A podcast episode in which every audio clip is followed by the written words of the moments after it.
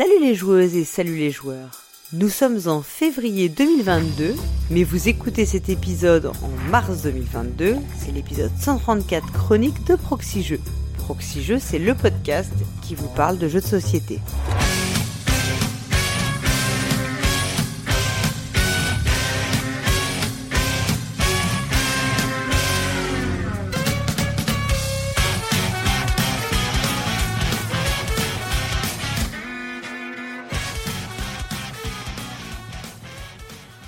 Les chroniques de Proxy Jeux sont légendaires, mythiques. Dans l'Antiquité, elles auraient été chantées par Homère, au même titre que l'Iliade ou l'Odyssée. Au Moyen Âge, elles auraient été racontées par les troubadours. À la cour du roi Soleil, on aurait fait des pièces en vers ou des ballets mis en musique par Lully. Ce sont des contes qu'auraient pu écrire Perrault ou Grimm. Ce sont de véritables histoires. Alors installez-vous dans votre fauteuil, repliez votre plaide sur vos genoux, et prenez une gorgée de votre chocolat chaud. C'est la plus douce des voix de Proxy qui va désormais bercer ses chroniques. Allez, Père Castor, raconte-nous une histoire. Salut, Père Castor. Bonjour, Paul Gara. Euh, on aurait, t'aurais aussi pu dire euh, peut-être que les chroniques sont chantées par Patrick Sébastien en l'honneur du premier nanar ludique. Hein. Oui, c'est vrai, mais bon, je sais pas si j'aurais eu le même succès hein, quand même. Euh. Bon, j'étais un peu obligé de te faire ce clin d'œil. Absolument.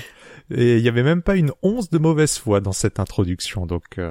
Non, j'aurais pu faire euh, choisir un autre, tu vois, un autre volet pour pour l'intro, mais non, non, j'ai choisi le plus beau et le plus doux. Non, je le valide. Nous allons donc remercier d'abord nos donatrices et donateurs hein, qui nous soutiennent pour réaliser ce podcast. Donc c'est le meilleur quart, hein, c'est bien ça? Oui, c'est le meilleur. Bah les chroniques, on a toujours le meilleur. C'est ceux qui donnent le mieux. On sait pas si c'est le plus, mais c'est le mieux, ça c'est sûr. C'est comme dans la recette du 4 quarts, hein, donc c'est soit le, c'est quoi, c'est le beurre, l'œuf, euh, le euh, sucre? Il y a le euh, la farine. Ah et la farine, ouais. Donc, ouais. Ben après il y a peut-être le vin blanc, mais ça c'est le cinquième quart qui n'existe pas. c'est ça. Ou le rhum plutôt dans le gâteau, parce que le vin blanc c'est un peu violent pour le pour le, le 4 quarts. J'avoue pour la cuisson. On va donc remercier Altaripa, Lac 78, Pogman, La Famille Blue, Courju, Vinzard, on remercie également Leur Zéro, Arnaud, Van Meuselwinkel, Siol, Wallring, Giberlef et Tonion. Nous remercions la Caverne du Gobelin qui nous soutient. La Caverne du Gobelin, ce sont quatre boutiques à Nancy, Metz, Pont-à-Mousson et Thionville, mais également un site de vente en ligne que vous pouvez retrouver sur cavernedugobelin.com. Alors maintenant qu'on a fait tous nos remerciements, on va pouvoir s'attaquer au cœur de l'émission en vrai, hein, les commentaires. En l'honneur de Monsieur Lompion-Fesseur. Hein. C'est quand même le, ce moment de communion étrange où on est un peu entre deux émissions, voire trois émissions parfois, puisque on peut se répondre dans les commentaires longtemps après, euh, donc ça, c'est sans fin. C'est un peu la troisième mi-temps. Ouais, c'est exactement ça. Alors, on a notre premier commentaire de Gerny Lolo, qui est notre commentateur euh, fou de la saison, euh, puisque il, dit même si Méclair et son acolyte balancent des infos croustillantes sur l'équipe, il arrive à glisser également des recommandations de jeux et ça c'est cool. Alors euh, arrête de l'encourager, Gerny Lolo, parce que euh, sinon il va il va nous en faire tout le temps des recommandations de jeux, Méclair. Alors que euh, il est censé juste prendre les appels et ouvrir les lettres, hein, donc euh, ça, ça ne va pas du tout. C'est ça, bah, on verra s'il balance des dossiers euh, suite à Cannes. On risque d'avoir des, des, petites frayeurs. Et puis, euh, Lolo nous dit, je l'attendais tellement ce titre de Dédé depuis son évocation sur Discord. Ah oui, Dédé avait laissé en avant-première des petits indices sur la chanson, et c'est une pépite. Voilà, donc c'était pour rappel la, la tristitude, euh, mais la version des déchutes. Ouais, qui faisait écho à la, à la chronique Soliloque. Exactement. Et Dédé disait d'ailleurs que c'était une des premières chansons qu'il avait eu en tête quand il a lancé sa chronique, mais qu'il avait besoin de la peaufiner et que bah, toute la communauté ludique lui avait donné des idées pour, euh, pour écrire la, la chronique. Ensuite, on a un retour de Sherakan, puisqu'on parlait des plateaux numériques, et qui parlait justement de cartographeurs. Et donc, effectivement, alors je, je confirme à Sherakan que j'ai, je connais l'application, puisque je l'ai moi-même aussi. Effectivement, c'est une super application, et donc on la recommande à Cyrus pour euh, un prochain... ça, ça, va lui faire euh, plaisir, ouais. Ouais, il va adorer, je pense. Euh. Pendant le trajet pour aller à Cannes, je pense que... Mais oui, il s'ennuiera là, dans le train, là, comme ça, il, de... il télécharge ça, et comme ça, d'une pierre deux coups, il a sa prochaine chronique, et il s'est vachement bien amusé. Ceci dit, elle est vraiment bien faite l'application de cartographeur, le Roll Ride. Donc. Euh, ensuite, on avait alors on avait aussi un commentaire de Peter qui était un peu bizarre parce que je, quand je l'ai relu euh, pour préparer l'émission, Peter nous disait après la chronique de Lana et Drew, gros compliment de Zéphiriel suivi d'un bref ouais de Paul Gara qui voulait assurément dire oui c'est bien mais faut pas exagérer, c'est l'histoire d'un jeu, c'est vachement mieux. Bah en fait en plus alors moi j'étais un peu inter interpellée comme on dit euh, par cette euh, ce commentaire parce que vraiment j'ai réécouté du coup alors effectivement, à un moment, je... en plus c'est moi qui ai fait le montage de l'émission, donc s'il y avait eu un truc embarrassant, si tu veux, c'était très facile de le mettre sous le tapis. Je dis ouais, et après j'explique que c'était, euh, bah non, qu'au contraire c'est une chronique qui donne vraiment l'impression de déambuler dans la ville, donc je trouve ça plutôt positif. Et en plus là-dessus, enfin j'étais hyper étonnée du de cette remarque. Je sais pas si, en fait, c'est du peut-être un. Je m'en suis demandé si c'était pas, il bossait pas pour un podcast concurrent pour nous faire du sabotage et venir, tu sais, diviser pour mieux ah, régner parmi nous. Ah ouais, il y aura peut-être un peu ah, de... je me suis demandé si c'était pas ça. Oui, et je me suis dit, c'est le genre de réflexion qu'on n'a jamais faite euh, sur d'autres chroniques. Alors, est-ce que c'est ce côté très euh, parfois euh, masculin de mettre toujours les femmes en compétition entre elles? Enfin, je ne sais pas. Je, je préfère ne pas savoir. Ah bah. Donc non. Fais attention à ce que tu dis, sinon Méclar va va investiguer. Hein. Et enfin, c'est plutôt son acolyte, voilà. Mais bon, donc non, Peter. Enfin, écoute, désolé de te décevoir. Il y aura pas de combat à mort entre Lana et Drew. Et moi, en plus, ils sont deux. Et moi, si moi je suis toute seule, je vais perdre, je pense. J'ai ouais, j'ai trouvé ce commentaire un peu un peu space quoi. Donc euh...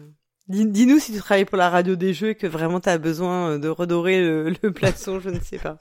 Donc voilà. Euh, ensuite, on avait aussi un alors un commentaire de euh, Tespios sur les les noms, tu sais les traductions des noms des jeux. Ouais sur les, les localisations des titres. Hein. Parce que c'est vrai qu'il y a des pays où, bah, euh, pour ceux qui écoutent deux heures de perdu, vous le savez, en, au, par exemple au Canada, en Québec, ils traduisent mot à mot tous les noms, tous les titres des films. C'est très pratique. Oh. Alors si, si je dis pas de bêtises, je crois que c'est une loi en plus qui impose ça. Alors c'est possible, hein, ouais, effectivement. Chez nous, c'est bordel complet, on l'avait dit. Et donc c'est vrai que si tu reprends le, les exemples des ruines perdues, euh, donc d'Arnac en français, qui, a été traduit par Narak. Euh, parce que je pense que arnaque ça faisait pas trop d'un point de vue commercial. Et l'autre exemple, c'est l'exemple de Bitoku. Donc je sais pas, je ne sais pas trop si on doit dire, enfin je sais pas comment ça se prononce. Hein. On dit Bitoku parce qu'on n'a pas envie de dire Bitoku. Enfin, hmm. soyons aussi un peu net. Qui lui n'a pas été traduit ou même, euh, euh, moi je crois qu'il y a eu une communication un peu parfois, un peu, à tu sais, un peu complaisante là-dessus sur le fait de genre on, on, on, va pas changer le nom et on se fait des gros clins d'œil. Donc voilà. Je ah, En même temps, ça peut faire un peu de buzz, donc euh, ça fait parler du jeu sans sans se concentrer sur le jeu, tu vois. Voilà, exactement. Et euh, bon, j'espère qu'on évitera toutes les blagues un peu, un peu, un peu merdiques ou un peu salaces là-dessus, quoi. Franchement, euh, on, non mais on peut s'en dispenser vraiment, je, pense quoi. Parce que je crois qu'en plus ça veut dire la vertu en japonais si j'ai un truc comme ça, donc. Tant, tant que c'est pas la virginité, c'est bon. oh bah bravo. En fait, ça m'a rappelé la fois où euh, dans l'équipe de c'est horrible parce que je vais raconter une, anecdote mais euh, en 98, tu sais, on avait l'album Panini des, des équipes de foot de la Coupe du monde et il y avait l'équipe de Norvège et il y avait un joueur qui s'appelait Regdal et Korodas, ça. Nous avait fait beaucoup rire avec mon frère. Et mon père nous avait fait euh, nous avait fait remarquer que peut-être que nos prénoms ou nos noms de famille là-bas voulait dire exactement la même chose et qu'il fallait qu'on arrête de, de rire quand même de deux benets. Donc depuis, j'ai essayé de, de tempérer mes, mes élans, euh, mes élans, tu vois, humoristiques là-dessus, sur les noms de famille. ouais. Faut pas faut, un peu de vigilance là-dessus, ouais, c'est vrai. un peu de vigilance, voilà. Euh, ensuite, on a eu une petite déclaration d'amour, ça c'est bien, de Cyrus 33. Alors, ce n'est pas Cyrus, hein, je dis bien Cyrus, c'est pas le cousin bordelais de, de notre président, qui a dit Ensuite, en tant que fanboy, je suis assez content de voir Zephyriel rejoindre la team. Un de mes rêves cachés, c'est de faire une partie de jeu de rôle. Ah, mais attends. Il serait MJ. fanboy de la, Proxy Team ou fanboy de Zephyriel Non, que de Zephyriel, je ah. pense. Ah, ok. Voilà. Et du coup, Zephyriel lui a répondu, bah, il y a moyen d'organiser ça à l'occasion, lors d'un week-end proxy jeu, par exemple. Tu vois, donc, euh, c'est vrai, il a bien tout de suite, hop, il a, il a rebondi et tout. Il a tout de suite ferré, ouais. Donc Cyrus 33, hein, tu vois, c'est comme quoi, c'est si tu as envie euh, de de, de rejoindre euh, les, il faut donner. Alors je pense qu'il faut être donateur ou donatrice pour pouvoir venir au week-end proxy jeu. Donc euh, c'est un bon moyen. En fait, Zéphirine est un très bon commercial, je pense finalement. Ça. Ensuite, on a Monsieur Patate aussi qui revenait sur la chronique du professeur et qui nous disait que Euh, le casser le quatrième mur, c'était un clin d'œil à Deadpool. Donc moi, je n'ai pas compris ce commentaire parce que je ne connais pas Deadpool, donc euh, voilà, j'avoue mon ignorance. Alors, je connaissais, euh, enfin, je connaissais juste Deadpool de nom, mais je connaissais encore moins le terme diégèse ou diégétique, j'avoue. Ah, voilà, donc le pionfesseur. Heureusement que le pionfesseur est passé par là. Hein. Ouais. on a aussi Bergeron qui nous a dit je vous écoute en x2 avec l'habitude ça passe bien sauf pour les chansons et le retour au foisin est difficile. J'ai senti que là, il y avait un peu de... Il disait dans, dans, le sens où ça paraît ralenti, oui. Et alors, il y a pas longtemps, en fait, je me suis retrouvée par hasard à écouter en un fois un quart. Et je me disais, putain, ils sont hyper... Euh, on était survitaminés ce jour-là. Non, non, c'était... juste qu'on a été un peu. Et là, tu dis, putain, ils font chier, il était vachement court cet épisode, c'est ça Ouais, voilà, c'est ça et tout. Non, non. Ensuite, on a Ted Mazak qui disait, au fil des épisodes, j'ai l'impression qu'elles sont de plus en plus courtes. Les chroniques, bien sûr. Ah bah, c'est parce qu'il est, en x2, hein, c'est pour ça. Voilà, c'est ça, si tu suis, c'est un truc, c'est, il y a un lien avec tout ça, mais non, en vrai, c'est vrai qu'il y a eu un peu moins de, il y a eu peut-être, il y a eu peut-être une ou deux émissions où il y avait un peu moins de chroniques. Il disait, à moins que la, leur qualité grandisse au fur et à mesure en réduisant du même coup l'impression du temps passé. Et oui, parce que finalement le temps qui passe est très, très subjectif. La notion du temps ressenti dans les jeux, ça pourrait être une bonne idée de chronique au avis au pionfesseur et à l'acariâtre. Et donc on va conclure là-dessus, puisqu'on a ça leur donne des travaux pratiques là pour le, la prochaine émission, c'est pas mal. Mais c'est bien, comme ça, euh, si les auditeurs euh, nous donnent les sujets euh, sous forme d'anti-sèche, ça facilite le boulot pour les chroniques. Hein. Ouais, c'est exactement. Voilà, on pourra vérifier si le, le mois prochain le professeur a bien a bien pris euh, a bien fait ses devoirs comme ça. Alors, on va pouvoir rentrer dans le vif du sujet. Donc, euh, les chroniques, on va, euh, on n'a pas, on fait pas de rubrique à proximité parce qu'en fait, nous enregistrons cette émission avant Cannes, mais elle sera diffusée après. Donc, nous sommes dans une un peu dans une faille spatio-temporelle. Donc, je ne parlerai pas de proximité. On va donc rentrer dans le vif des sujets des chroniques et le premier point c'est le point wiki puisque on a un wiki, un Castor, qui revient sur les termes ludiques. Et donc ce mois-ci, le mot, c'est euh, l'adjectif qui a été choisi pour c'est immersif. Donc c'est euh, un terme qui est alors là plus sur le ressenti des jeux, sur les jeux qui sont euh, voilà qu'on considérait qu'est-ce qu'un jeu immersif ou un thème immersif. J'imagine qu'on on va parler de ça dans le dans le wiki. Les jeux narratifs sont-ils immersifs? Bah écoute, ouais, parce que je pense, bah, je pense qu'il y en a certains qui ne le sont pas, et là mm. c'est la, c'est la loose quoi, quand c'est le cas. tu vois, des jeux qui te sortent carrément du truc. Donc, voilà, on vous, en, on vous encourage à aller regarder euh, donc le wiki, euh, bah, aller le consulter en tout cas. Bah maintenant, va la chronique que tout le monde attend. Hein, c'est les derniers potins. C'est un peu le point de vue image du monde de Proxy Jeux, le le Paris Match. C'est ça, la, la, presse à scandale, la chronique à scandale. Ouais. Oui, les tabloïds. Euh, c'est Méclar et le Téniard, bien évidemment, et on va l'écouter tout de suite. Et sur ce, je vous dis à ciao, bye bye pour une autre vidéo. Tu fais quoi? Je regarde une vidéo de Déludique sur le jeu Flotilla. Intéressante? Ouais, ouais, ouais. J'ai joué au jeu la semaine dernière. Nous étions cinq, et notre pote nous propose le jeu en nous disant ça va durer deux heures environ. Et alors? Sans compter le temps d'explication des règles, on a mis près de 4h30. On s'est fait avoir. Comment ça? Bah, dans la vidéo de Déludique, il annonce que pour une première partie à trois joueurs, faut compter 3 heures. Ah oui. Mais bon, si à 5, vous avez mis moins de 5 heures, en fait c'est pas mal. Hein ouais, vu comme ça. Attends. 4h30 C'était pas un jeu pour toi ça? Un gros truc comme ça? A priori, non mais j'ai bien aimé bizarrement. Tu as trouvé ça bien Non, pas exactement, car j'ai l'impression d'avoir eu un prototype devant moi qu'il faudrait épurer. C'est-à-dire Bah, il y a plein de bonnes choses dedans, mais aussi plein de bonnes choses à enlever. En fait, il y aurait moyen de faire quelque chose d'excellent en tranchant dans le lard. Trancher dans le lard C'est un jeu de cuisine mais non, c'est un jeu qui se passe dans un monde post-apocalyptique où on incarne des survivants réfugiés sur la mer à bord de flottilles. On doit récolter des ressources, explorer les océans, découvrir des artefacts. Ouais, ça a l'air sympa. Ça l'est, mais épuré. Mais bon, que me vaut le plaisir de ta venue? Je venais aux nouvelles. Alors, ça a été Cannes A priori, n'y suis pas allé. Attends, il y a un lien avec le fait qu'Asmodée non plus n'a pas été? Tout à fait. Ah, je vois. Réseau sanitaire aussi pour toi? Ah non, aucun rapport. Juste que je note que lorsque j'avais annoncé que je n'irais pas, eh bien, comme par hasard, quelques jours plus tard, Asmodée a fait de même. Comme s'il y avait un lien. Et pourquoi pas? Euh, ça va les chevilles Et donc, euh, je peux savoir pourquoi tu n'as pas été? Bah, disons que j'ai été un peu refroidi par ce qui s'est passé à Essen. Ça m'a pas donné envie, franchement, de retourner dans un festival avec Proxy Jeux. Ah oui, c'est vrai, sans compter le retour. Tout à fait. Surtout que, comme c'était prévu encore, j'allais me retrouver dans la voiture de Lana et Drew. Ah oui, ces deux-là. Ils devraient peut-être y aller avec un coffre de toit en plus et une remorque. Rigole pas, je pense qu'ils y songent. Ah, le pauvre Cyrus, hein. Il a dû faire son café tout seul alors Même pas. Il a pris Suiveille en stage. Suis qui Suiveille. Ou Sui. Ou Siouveille. Oh purée, j'arrive pas à prononcer son nom. C'est vrai que c'est compliqué. Bon, ça se trouve, hein. Lui, il sait même plus comment ça se prononce non plus. Arrête de te moquer. Bref, il n'a pas dû passer un super moment à Cannes à s'occuper de toute la tendance dans l'appartement, le pauvre. Et pendant ce temps-là, toi, tu restais au chaud euh, pour jouer à BGA. Même pas. J'y joue presque jamais. Faut dire que ça donne pas trop envie d'y jouer. hein. De quoi? Oh rien. Juste que Paul Gara passe son temps à hurler dans tout le bâtiment. Bah pourquoi? Quand elle se gourre et qu'il n'y a pas de retour arrière possible de prévu, eh ben c'est la catastrophe. On l'entend claquer des portes, taper dans le mur, crier, renverser son PC. Purée, ça doit coûter cher à Proxy Jeux tout ça. Qui? Paul Gara? Disons qu'entre le champagne et le matériel, c'est pas fou. Mais bon, au niveau du matériel, elle a trouvé une technique. hein. Maintenant, on achète des choses solides pour elle. Du matériel qui vient de le monde de l'industrie, utilisé dans les usines. Ça coûte un peu plus cher, mais au moins, c'est résistant. Elle ne casse pas. Mais bon, c'est pas grave, elle va se calmer avec l'âge. Pourquoi tu dis ça? Bah, à 21 ans, on est encore jeune. Paul Gara 21 ans? Excellent Ah, C'est la meilleure, ça. Bah, elle ne met pas des fois à 21 derrière son pseudo? Si. Mais ça fait bien bien longtemps que ça ne correspond plus trop à son âge. hein. Tiens, en parlant d'âge. Tu sais le petit jeune, là, Zéphiriel?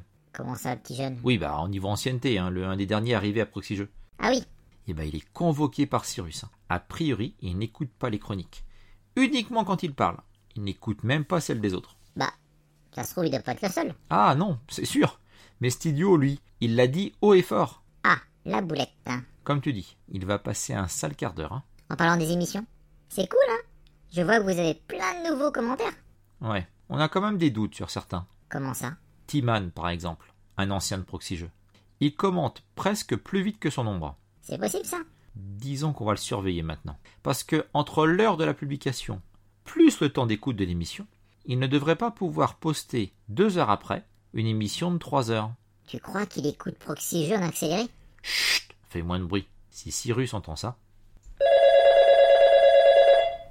Proxy Jeux, bonjour Bonjour, je suis bien au bureau de Monsieur Cyrus? Ah non, je crois qu'il est sorti. Si c'est urgent, voulez-vous que j'essaie de le joindre sur son portable? Non, laissez tomber, je suis pressé. Dites-lui juste que le docteur Hahnemann a appelé et qu'il a bien reçu ses tests ophtalmologiques. Faudrait qu'il évite les illustrations de jeux allemands pendant quelques temps et qu'il augmente sa consommation d'antioxydants, en buvant du thé vert par exemple.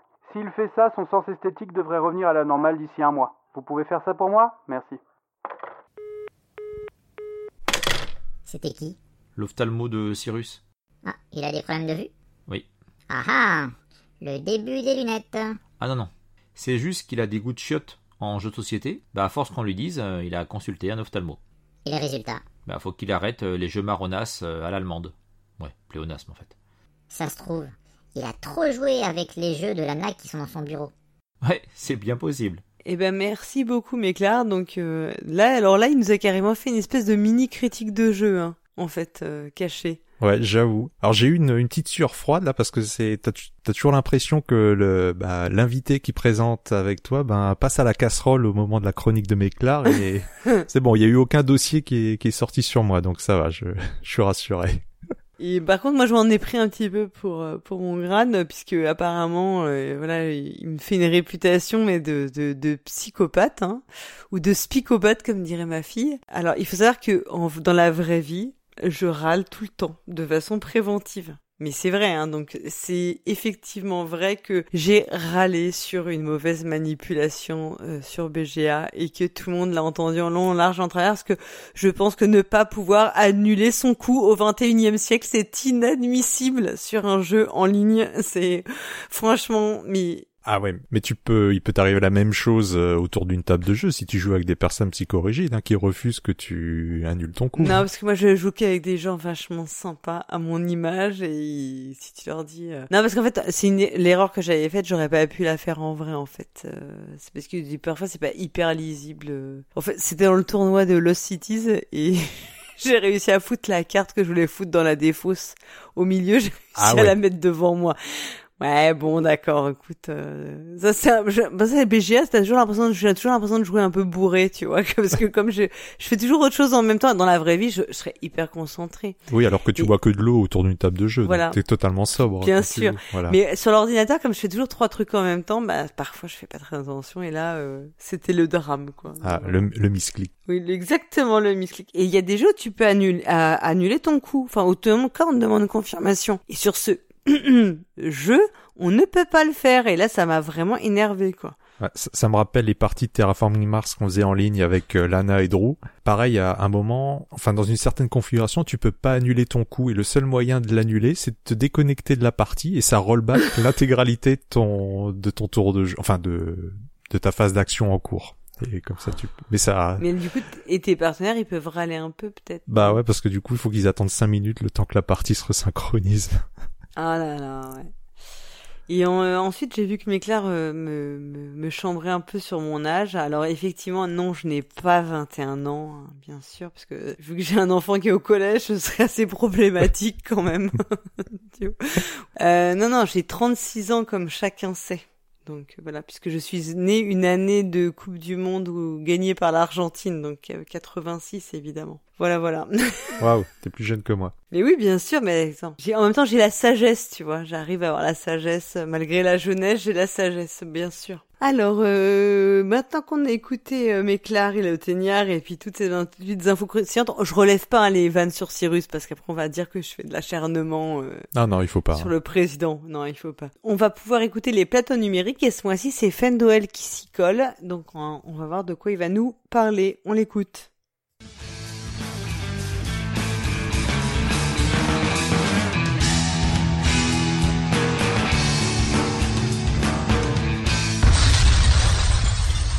Bonjour les joueuses et bonjour les joueurs, c'est Fendoel qui vous parle pour ce nouvel épisode des plateaux numériques. Aujourd'hui je vous parle de l'adaptation du jeu de cartes Shards of Infinity. Il s'agit d'un deck building à rivière pour 2 à 4 joueurs et joueuses de Gary Arendt et Justin Gary. Déjà les auteurs de Ascension, un autre deck building à rivière.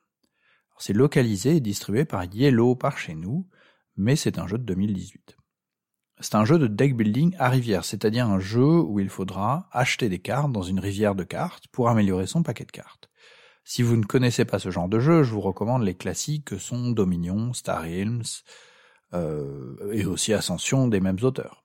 Alors ici, on est très proche de Star Realms ou d'Ascension. On débute avec 50 points de vie et les cartes nous donnent deux ressources, de quoi acheter de nouvelles cartes et de quoi taper l'autre. Attendez, je viens de me relire et j'ai fait une erreur. Les cartes ne nous donnent pas deux ressources, mais trois. Il est possible également d'augmenter son niveau, ce qui fait augmenter l'efficacité de certaines de nos cartes. Autre aspect assez proche d'Ascension ou de Star Realms, on peut avoir des champions qui restent jusqu'à ce que l'adversaire tape dessus pour les faire repartir dans votre pioche. Petit aspect intéressant, certaines cartes peuvent être utilisées directement dans la rivière, mais pas ajoutées à votre paquet de cartes. Elles sont éliminées de la rivière, mais elles ne rentrent pas dans votre paquet de cartes. Il y a aussi des effets de synergie entre les cartes, bref, ça fait très deck building moderne, classique mais moderne. L'application est développée par TGG, Temple Gates Games, à qui l'on doit d'autres applications telles que les adaptations de Race for the Galaxy, Dominion et Roll for the Galaxy. L'application est uniquement en anglais et elle coûte entre 6,50€ et 8,50€ et elle est disponible sur iOS, Android, Steam et étonnamment la version la moins chère est sur Steam. Bref, une fois n'est pas coutume, j'y ai joué sous mon ordinateur, sous Windows 10. Le jeu possède 5 mini didacticiels super courts mais qui expliquent les grands principes du jeu. L'achat, le principe de deck building, le fait de frapper l'adversaire, de monter de niveau et de supprimer des cartes de son deck. En moins de 5 minutes, vous aurez tout parcouru. On a même droit à un écran qui explique tout en 3 paragraphes. Si vous ne connaissez pas les deck building, allez plutôt lire les règles en PDF dans le menu du jeu. On peut d'ailleurs aussi trouver un bouton qui explique les adaptations qui ont été faites pour la version numérique du jeu, qui sont juste complètement logiques. Par exemple, quand les cartes ont des synergies entre elles, elles sont toujours déclenchées. Il n'est pas possible de ne pas les déclencher, mais c'est juste incohérent de ne pas les déclencher vu que ça vous donne des avantages. En fait, bon, ils ont fait ça, c'est clair, c'est parce que bah, les règles en PDF, c'est juste les règles en PDF euh, du jeu de papier, quoi. Donc ils ont rajouté ça juste pour que les gens qui liraient les règles du jeu seraient pas perturbés sur le fait que bah, ça fonctionne pas comme ça, évidemment, dans la version, euh, dans la version papier. Donc ils ajoutent un add-on pour euh, expliquer ce qu'ils ont fait. Bon bref, c'est ça sent un petit peu le truc fait à l'arrache. Quoi. Le jeu possède deux modes, un mode hors ligne jusqu'à 4 en passe et joue ou avec des IA de différentes difficultés. Et un autre mode en ligne avec les mêmes restrictions, sauf qu'on peut mettre une limite de temps aux parties. Alors, concernant les IA, les deux premiers niveaux, c'est pas très compliqué de les battre. Quant au niveau le plus élevé, vous le battrez quand vous comprendrez qu'il joue toujours de la même façon et que vous lui piquez les cartes qu'il préfère, bah là il va complètement bugger et il va pas arriver à, à vous battre. En résumé, les IA sont vite limitées et concernant le jeu en ligne, on trouve quand même des parties et des joueurs et ça c'est cool. À noter aussi qu'il se joue sur Steam en mode Remote Play Together, c'est-à-dire que si vous possédez le jeu sur Steam, vos contacts qui ne le possèdent pas peuvent quand même y jouer avec vous, il suffit juste de les inviter. Autre point noté, vous ne pouvez jouer qu'à une seule partie en local. Alors attention, parce que si vous lancez une nouvelle partie, ça supprime l'ancienne, sans vous avertir évidemment, ce serait pas drôle. Concernant les autres fonctionnalités, on coupera évidemment la musique et les sons qui sont ok mais super anxiogènes à la longue. Oui, je garde cette phrase quasiment d'un épisode à l'autre. Alors là, vraiment, j'ai voilà, j'ai coupé direct. Euh, certains sons sont horripilants. On peut aussi baisser les graphismes, euh, acheter les autres jeux des développeurs. On peut acheter les extensions. Ah non, ah bah tiens, bah non. En fait, euh, ça fait un moment que ça doit arriver. Oui, euh, je parle bien de l'extension Les Reliques du Futur, qui est une extension qui est sortie en, en version papier en anglais en 2018. Je rappelle que nous sommes en 2022. J'ai comme un léger doute sur le fait qu'elle sorte un jour, mais bon, voilà, on attend toujours. Au niveau de l'ergonomie, bah, c'est simple, propre, efficace, mais on dirait clairement un reskin de Ascension. Mais vraiment, l'interface est un peu moins sombre, un peu plus techno-bleu métallisé, mais sinon c'est quand même super proche. Autre truc qui m'impressionne, c'est que c'est clairement une app créée sur téléphone ou tablette et qu'ils ont transposé sur ordinateur. Tout est super gros, pas du tout optimisé pour un grand écran. Quand on veut regarder le texte d'une carte, elle s'affiche en énorme au centre de l'écran. Et d'un autre côté, bah, c'est pas super optimisé parce que comme tout est très gros, bah, il faut ouvrir des panneaux pour voir par exemple ses propres champions ou les champions de l'adversaire. Voilà, autre truc étonnant, bah, le bouton annuler n'existe pas. Parfois ça manque et là bah, c'est vraiment dommage. J'ai aussi eu quelques plantages, genre euh, pouf retour au bureau, voilà, ça, faisait un petit peu longtemps. Voici donc mon avis sur le jeu. TGG est un développeur paresseux Shards of Infinity ressemble très fortement à leur jeu précédent d'un point de vue interface. Et comme euh, je l'ai dit, bah, on est à la limite du reskin. Ils n'ont pas non plus la volonté d'avoir un jeu adapté au support. Le fait de ne pas avoir de bouton annulé m'énerve toujours. Autre point, leur politique de prix est aberrante. Je trouve ça complètement étrange d'avoir une version Steam pas chère et souvent soldée et des versions iOS et Android plus chères. Alors il y a un truc qui est chouette, c'est le Remote Play Together de Steam, qui sauve un peu le jeu, mais c'est une fonctionnalité de Steam, pas de l'application. Bon, je, je, viens de me relire, alors je pense que je, je donne l'impression que le jeu est une horreur. Alors non, c'est pas vraiment le cas. Si vous connaissez le principe du deck building, parce que le tutoriel est, vous l'avez compris, assez nul, et si vous comprenez l'anglais de base, il y a moyen de passer de bons moments. Je trouve juste dommage de ne pas aller plus loin dans ce qu'ils ont fait. Si vous cherchez mieux dans le genre, prenez Star Realms. Le jeu de base est gratuit. Si vous accrochez, vous pouvez acheter des suppléments qui sont également débloqués quel que soit votre support iOS, Android, Steam. Bref, je suis désolé, mais là au moins on a un développeur qui, qui a fait des efforts. Voilà, c'est tout pour moi. Comme d'habitude, le mois prochain, vous retrouverez Cyrus pour une nouvelle adaptation numérique. À bientôt et en attendant, jouez bien.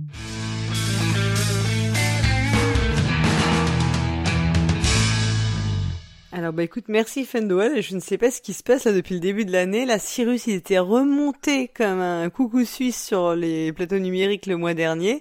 Et là, je trouve que Fendoel, il est assez. Euh... Ouais, d'habitude, il est remonté aussi. Il est, il est un petit peu plus consensuel et euh, on sent pas mal de, je vais pas dire de déception, mais euh, un petit peu presque de la colère dans dans sa chronique. Oui, et puis de pas mal de pics là. De... Il est un peu chambré quand même. Hein. T'avais joué toi à Shards of Infinity non. ou pas? Non, non, pas du tout. Par contre, euh, je, je, suis totalement d'accord avec sa son commentaire sur euh, Star Realms. Euh, La version numérique, ça aide quand même énormément. euh, bah, déjà tout ce qui est calcul de points d'achat, de points de dégâts. Parce que quand tu joues en vrai, alors bien sûr pas sur les premiers tours, hein, où tu as 4-5 euh, 4-5 pièces de, enfin capacité d'achat et euh, seulement quelques dégâts à faire, mais sur les derniers tours de partie où des fois tu peux euh, aller jusqu'à euh, 14, 15 euh, valeurs d'achat et, et faire quelques allez euh, 3 3 4 douzaines de points de dégâts plus en même temps récupérer des euh, des des points de vie et en même temps euh, pouvoir piocher en cascade, ça peut devenir difficile à suivre. Là, c'est vrai que c'est avantageux, tu cliques sur un bouton et t'as la somme directe euh, de toutes tes valeurs. Toi, t'aimes bien les deck building en général ou, ou pas? Ou Ça- C'est pas ton type de jeu? Non, ça va, j'en ai pas beaucoup en, en tout cas en physique. J'ai j'ai Star Realms, j'ai Trains et Dominion. Ouais, Des valeurs sûres quand même. Voilà, ouais. Après toutes les, tu vois, j'ai pas joué à Clank par exemple. euh, Si j'ai joué à Ouais, là, mais Claire te dira que tu loupes rien. Voilà. j'ai j'ai souvenir de, de votre chronique, quoi, effectivement. Flavien m'a fait jouer à Ascension. Ah, qui est pas ma- qui est vraiment bien. Ouais. Tout ce que je me souviens, c'est qu'il faut taper le cultiste. Ça, ça m'est revenu. en- ça, ça, ça m'est Faut resté. pas oublier le, faut pas oublier le hist. surtout. Pardon. Excusez-moi pour cette blague de très mauvais goût. Mais sinon, ouais, en termes de, de deck building, euh, je crois que c'est à peu près tout ce que. Mais que Ascension, ouais, c'est les mêmes auteurs. Et ça- moi, j'ai joué à Ascension que en, en tablette, là, et tout. Et franchement, c'est un- c'est vrai que c'est un super jeu.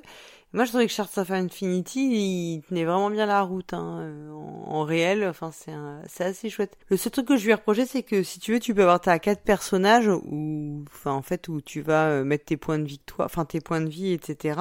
Et tes points de puissance qui vont évoluer. Et moi, au départ, je pensais que les quatre personnages, ils auraient un peu des pouvoirs asymétriques, mais pas du tout. Il y a aucun truc là-dessus. D'accord, ils sont identiques. Ouais, ils sont identiques, c'est juste qu'ils, juste de la cosmétique en fait, les différences euh, entre eux. Il y en a un bleu, enfin toi, ils sont des cou- ils ont des couleurs et puis c'est tout quoi. D'accord. Euh, mais le jeu est assez chouette parce que moi je trouve que dans des, des bons deck building, bah c'est il y en a plein de mauvais des deck building en fait, tu vois, qui te qui te rajoutent beaucoup de choses pour pas pas beaucoup de plaisir supplémentaire. Mm. Euh, après, je il y a une différence entre ceux qui ont des plateaux, je trouve, euh, enfin qui s'appuient où le deck building sert un, un jeu de pla- un jeu sur un plateau et ceux qui sont vraiment comme euh, bah, Shards of Infinity où tu joues juste avec tes cartes. Et euh, souvent, j'ai tendance à me trouver que Dominion, c'est un peu le mieux ce qui a été fait, puis qu'on n'a pas trop, trop égalé. Et euh, celui-là, je trouve qu'il tient Ouais. vraiment la route. Hein. C'est euh, c'est comme t'as t'as le champagne, t'as les créments et t'as les mousseux, Ouais. quoi, tu vois. c'est ça. Oui, oui, voilà, c'est ça. Il faut pas, il vaut mieux, vaut mieux rester dans le, dans la, dans le, comment dire, dans la, dans la valeur sûre, Ouais. quoi, en fait. C'est ça.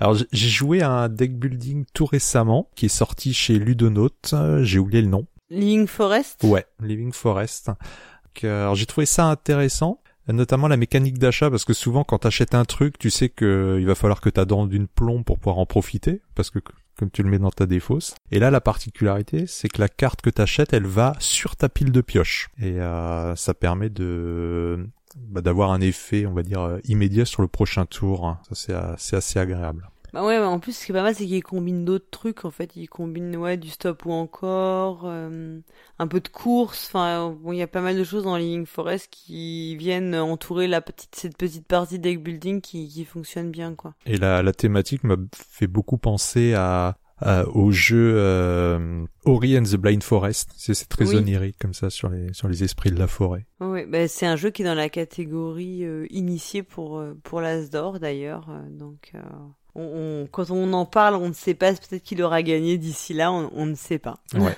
Euh, ouais, un, un- vraiment un chouette jeu. Hein. euh, Assez, il y a quand même un petit peu d'originalité dans le jeu, en fait, euh, la combinaison de toutes ces petites euh, mécaniques qui, qui fonctionnent bien. Quoi. Ouais. Alors ce que j'ai peut-être un petit peu regretté, c'est qu'il y a au final que trois principaux axes de scoring parce que tu joues au final sur euh, bah, sur les arbres, euh, sur les euh, sur l'extinction des feux et le troisième. Bah, t'as les fleurs, en fait. Les fleurs, voilà, ouais. récupérer. Ouais, ça. Voilà, c'est ça, ouais. Je pense que c'est un jeu beau. Enfin, il y a beaucoup le. Il y a plein de petits. Je pense qu'il y a beaucoup de vraiment de moyens de jouer mieux à chaque partie. euh, Tu vois, c'est un jeu où t'as une courbe d'apprentissage au début, tu fais pas des trucs de fou, puis après, je pense que tu peux vachement plus optimiser tout ce que Ouais. tu fais dans le jeu. Quoi. Rien que le placement des tuiles que t'achètes et que tu mets sur ton plateau personnel, tu peux profiter euh, d'un positionnement qui est euh, qui est malin. Eh ben, écoute, on, on, va. euh, alors du coup, je pense qu'on va pas forcément euh, prendre Shards of Infinity, hein, vu ce qu'on a dit fin de Noël, ça donnait pas trop envie. Ouais. Au pire, faudrait que Cyrus le prenne par sécurité si cartographeur lui plaît pas pour son Oui, voyage à voilà, c'est un peu ça, exactement. Donc euh, maintenant, on va écouter bah, euh, quelqu'un que tu connais très bien, puisque c'est ton comparse dans euh, les termes au fromage. Voilà, ça, bravo. Le bon terme, voilà, ouf. C'est- C'est, on a du mal. Hein. Bien, c'est Flavien, donc euh, autant dire que euh, maintenant qu'il est tout seul, il occupe toujours le même temps. Mais il n'aura pas forcément le record de la chronique la plus longue dans cette émission, je, je vous préviens. Et donc ce mois-ci, il nous parle d'un jeu de pirate, euh, Black Fleet. On l'écoute tout de suite. Round, round, get around, I get around, yeah, get around, round, round, I get around, I get around. Bonjour les joueuses, bonjour les joueurs, et bienvenue dans ce nouvel épisode d'Autour du jeu, la chronique dans laquelle je parle d'un jeu de société pour tisser des liens avec des œuvres d'autres univers culturels, le tout pour ouvrir vos horizons.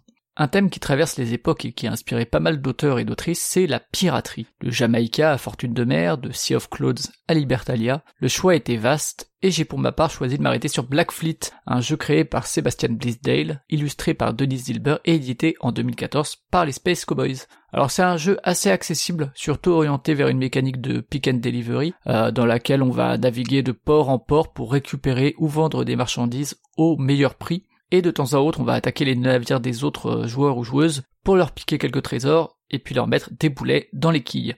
Alors sans être un incontournable, c'est un jeu que j'ai pas mal pratiqué à sa sortie, notamment du fait de la simplicité de ses mécaniques, euh, le tout qui est quand même mêlé à une interaction potentiellement assez forte si on joue justement sur euh, le canardage des autres navires, Euh, même si bah, la redondance se fait assez vite ressentir, on en fait quand même assez vite le tour en termes de, de sensations. Mais en tout cas, direction les mers, si possible les mers des Caraïbes, comme le précise le contexte de Black Fleet, avec au programme des abordages, du commerce et des îles paradisiaques.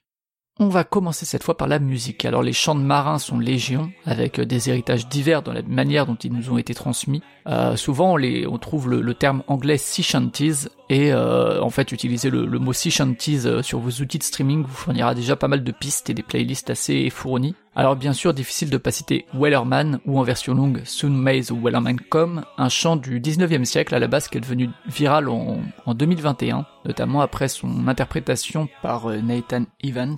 Et la façon dont le tout a rebondi sur TikTok, vous avez forcément vu cette vidéo où euh, chaque nouvelle personne qui arrivait et qui rajoutait son, son sa, contribution apportait un nouvel élément au morceau, que ce soit du gros chant bien grave, que ce soit de la harpe. Et du coup, au final, euh, il y avait un total choral qui était assez fort et assez assez enjaillant. Et le résultat, je vous le mets sur le billet du site, avec d'ailleurs, bah, comme d'habitude, toutes les références que vous allez entendre ici. Alors pour vous citer quelques albums adéquats, vous pouvez aller du côté de, des disques de, The Longest Johns, une formation de Bristol qui est pas mal sur le créneau de l'acapella, et dont vous entendez un extrait de Santiana de leur album Between Wind and Water qui est sorti en 2018. Away, Santiana. The General Taylor took his life along the plains of Mexico. Alors pour quelques noms de plus, il y a le bien nommé Sea Shanties de Louisa Killen, cette fois issu des années 60-70. Je vous passe un extrait de Sheffield Apprentice. Mais il y a aussi une compilation qui est là aussi assez judicieusement appelée Rock's Gallery Pirate Ballad Sea Songs and Shanties. C'est chez le label Anti Records. Et euh, c'est sorti en 2006 et on trouve notamment quelques noms connus comme Nick Cave, euh, comme euh, Lou Reed ou même comme Sting. And I made a resolution not long with him to dwell. Unknown unto my parents, from him I ran away and steered my course for London. Oh,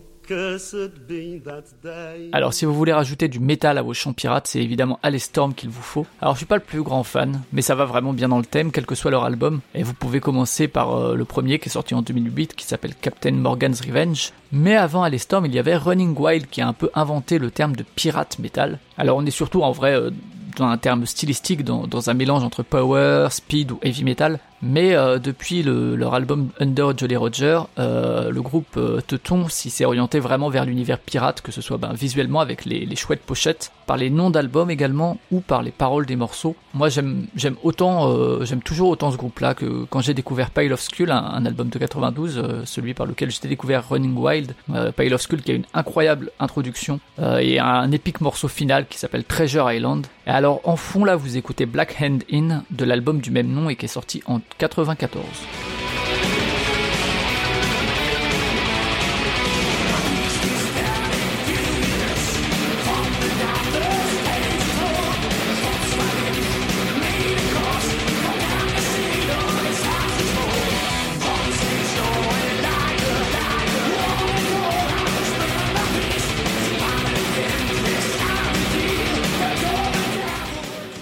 Voilà, on a fini avec cette grosse partie musique, on va passer un peu plus vite avec la littérature. Et alors je le dis ici, pas de mention de l'île au trésor, que ce soit ici ou dans d'autres parties de l'épisode, parce que c'est un sujet qui pourra complètement faire l'objet d'un épisode complet d'autour du jeu. Et je vais pas non plus parler de Daniel Defoe, auquel on attribue aujourd'hui euh, l'histoire générale des plus fameux pirates, et qui me paraît pour le coup, alors j'ai jamais lu, mais ça me paraît avoir des textes super super intéressants, notamment euh, sur l'utopie que constitue Libertalia. Mais euh, je l'ai pas lu, mais je suis très curieux si, si vous l'avez lu de vos retours. Mais on va plutôt partir du côté de la fantasy avec les aventuriers de la mer de Robin Hobb, que vous connaissez peut-être pour sa saga L'Assassin Royal.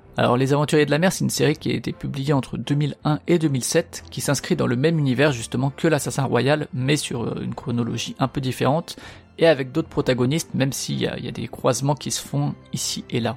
Alors l'intrigue elle tourne autour des familles de marchands de Terrillville et euh, notamment de leur vive nef euh, et avec au cœur bah, le personnage d'Althea Vestrit qui se voit euh, privé un peu de son héritage au profit de sa sœur qui elle elle va l'utiliser à des fins qui sont pas tout à fait morales notamment autour de commerce d'esclaves. Et alors chez Robin Hobb comme souvent c'est un style très très fluide et on déroule vraiment les pages, on les tourne les unes après les autres euh, très très vite. Euh, Il y a des thématiques variées, parfois assez modernes, des personnages qui sont aussi euh, assez en couleur. Il y a les enjeux qui bah, comme souvent dans ce genre vont évoluer et vont prendre de l'ampleur. Les aventuriers de la mer, ça fait vraiment figure de classique euh, dans le genre. On retourne dans les mers réelles des Caraïbes avec le déchronologue de Stéphane Beauverger, qui mélange piraterie et science-fiction, même si je vais pas vous dire pourquoi on rattache le roman euh, de 2009 au genre de la science-fiction. Mais en tout cas, le mariage est plutôt bien opéré, et je retiens aussi notamment la structure du roman, euh, qui, de manière volontaire, ne met pas ses chapitres dans l'ordre. Du coup, ça éclate un peu la narration et la chronologie. Et alors, on peut prendre ça, et c'est un peu mon cas pour un exercice de style peut-être un peu superficiel, euh, mais il y a quand même euh, un côté où ça rend la lecture un peu différente de, ce- dont on peut avoir l'habitude. Et alors l'univers pirate du 17e, euh, moi c'est ce qui m'a le plus plu dans ce roman, plus que l'aspect science-fiction, euh, notamment du fait des descriptions, du contexte historique aussi des Caraïbes, comme vraiment théâtre des affrontements entre les puissances européennes de l'époque. Il y a aussi des personnages qui sont forts et qui sont variés, des lieux cultes comme par exemple Tortuga ou Yucatan. Finalement, moi, c'est pas un roman qui est aussi puissant que ce que j'en espérais en termes de pitch, mais ça reste en tout cas une recommandation si vous aimez la SF, si vous aimez la piraterie ou encore mieux le mélange des deux. Je termine avec des bandes dessinées, à commencer par une curiosité sur laquelle je vais pas m'attarder faute de l'avoir lu, c'est Batman Leatherwing, qui place Batman mais aussi un Joker au look incroyable, mais il y a aussi euh, Catwoman et Robin et tous ces, personnages sont placés dans un univers de flibustiers avec des canonnades, des abordages. Et alors, euh, je suis pas connaisseur pour euh, un sou, mais difficile de ne pas citer le monument qu'est One Piece également, euh, et qui me semble évidemment pertinent, même si là pour le coup on retourne dans un univers fictif qui s'éloigne des Caraïbes. Alors comme dit, j'ai jamais lu ni vu One Piece, mais je laisse les fans éventuels s'étendre euh, dans les commentaires de cette série Fluff publiée depuis 97, qui est encore publiée aujourd'hui, qui a été adaptée en animé bien sûr, mais aussi en jeu vidéo ou en jeu de société. Et enfin, après un comics et un manga, un peu de BD franco-belge avec la merveilleuse série de Cap et de Croc qui est publiée chez Delcourt, qui a été écrite par Alain Hérol et illustrée par Jean-Luc Masbou. Alors on y suit les péripéties de Don Lopé de Villalobos et Sangrin et de Armand Rénal de Maupertuis, donc qui sont respectivement un loup et un renard qui sont anthropomorphes, et qui sont accompagnés par toute une galerie de personnages dans un univers, euh, ben, comme le dit le titre de Cap et d'épée, euh, qui se situe au XVIIe siècle. Euh, c'est vraiment des, une série très référencée, euh, où on trouve plein d'éléments bah, de, de ce siècle-là, dans lequel ben, on est souvent en mer hein, pour rejoindre Blackfleet, et où on va croiser des pirates, des flibustiers, des corsaires, notamment à la recherche du trésor des îles Tangerines. Et alors de mon côté, c'est vraiment une de mes sagas préférées, tant par l'écriture qui est vraiment très très haute au niveau du verbe, et l'univers et la manière dont il est représenté, et euh, c'est vraiment une série dont je relirai très très régulièrement les tomes, et je vous recommande vraiment de la découvrir.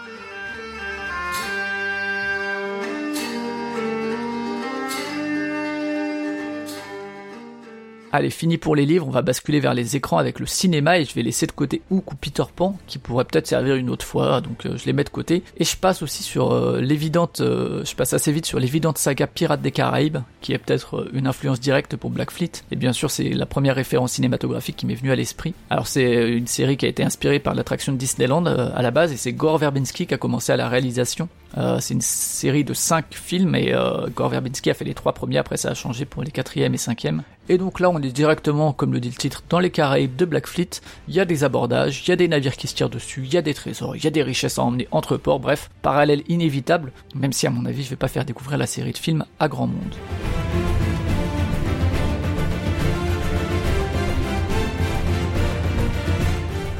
On va remonter un peu dans le temps euh, avec Captain Blood, un film de 1935 qui a été réalisé par euh, Michael Curtiz.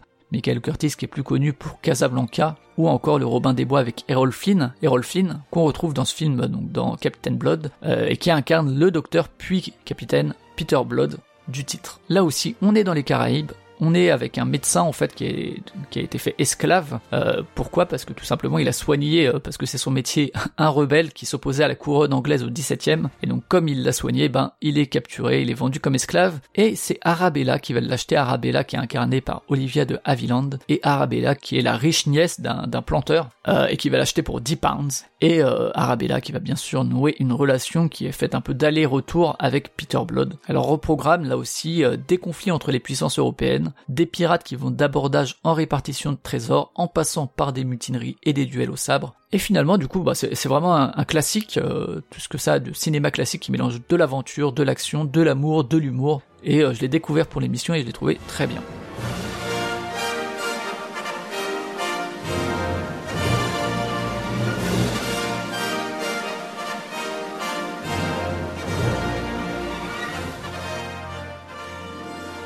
Et comme souvent, on va finir avec les jeux vidéo et commencer par un classique qui m'a été réclamé sur le Discord quand euh, on a annoncé sur quoi allait être cet épisode, et c'est bien sûr la série des Monkey Island, une série qui comporte 5 épisodes, dont le premier date quand même de 1990, j'avais un an. Euh, et les, deux premiers épisodes notamment euh, ont bénéficié d'une refonte en 2009 et 2010, et c'est vraiment des jeux cultes dans le genre pointer-cliquer. Et alors pour le coup, je vais peut-être en décevoir certains, mais je n'ai jamais joué au Monkey Island, même s'ils sont dans mon backlog, euh, et malgré leur réputation, notamment du côté de l'écriture, une écriture de haut vol avec un humour qu'on retrouvait beaucoup et très souvent dans, dans les productions LucasArts.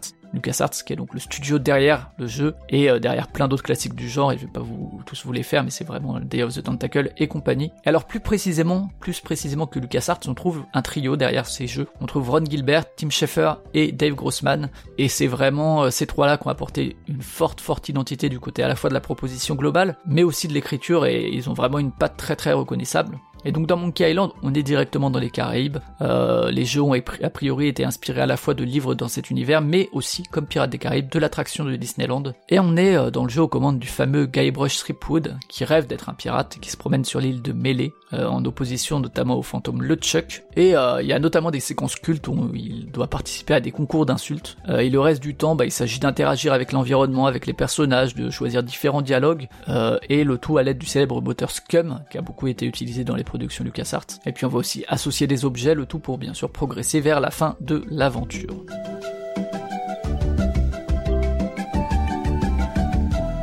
Alors sans m'y attarder, je remonte encore dans le temps juste pour citer Sid Meier's Pirate, qui est lui de la fin des années 80. Il vous place ce jeu dans, donc c'est de Sid Meier, dont on connaît peut-être plus Civilisation, euh, et donc il vous place dans les Caraïbes pour simuler une vie de flibustier ou de corsaire, malgré le titre, c'est plus des flibustiers ou des corsaires que des pirates qu'on incarne. Et alors ce que j'ai lu dessus, moi ça me fait très envie. Apparemment c'est très très varié en termes de choix de vie. Euh, y a, on peut aller faire de la chasse au trésor, on peut séduire une fille de gouverneur, peut-être la même qu'on voit au bout du panorama de, de Blackfleet.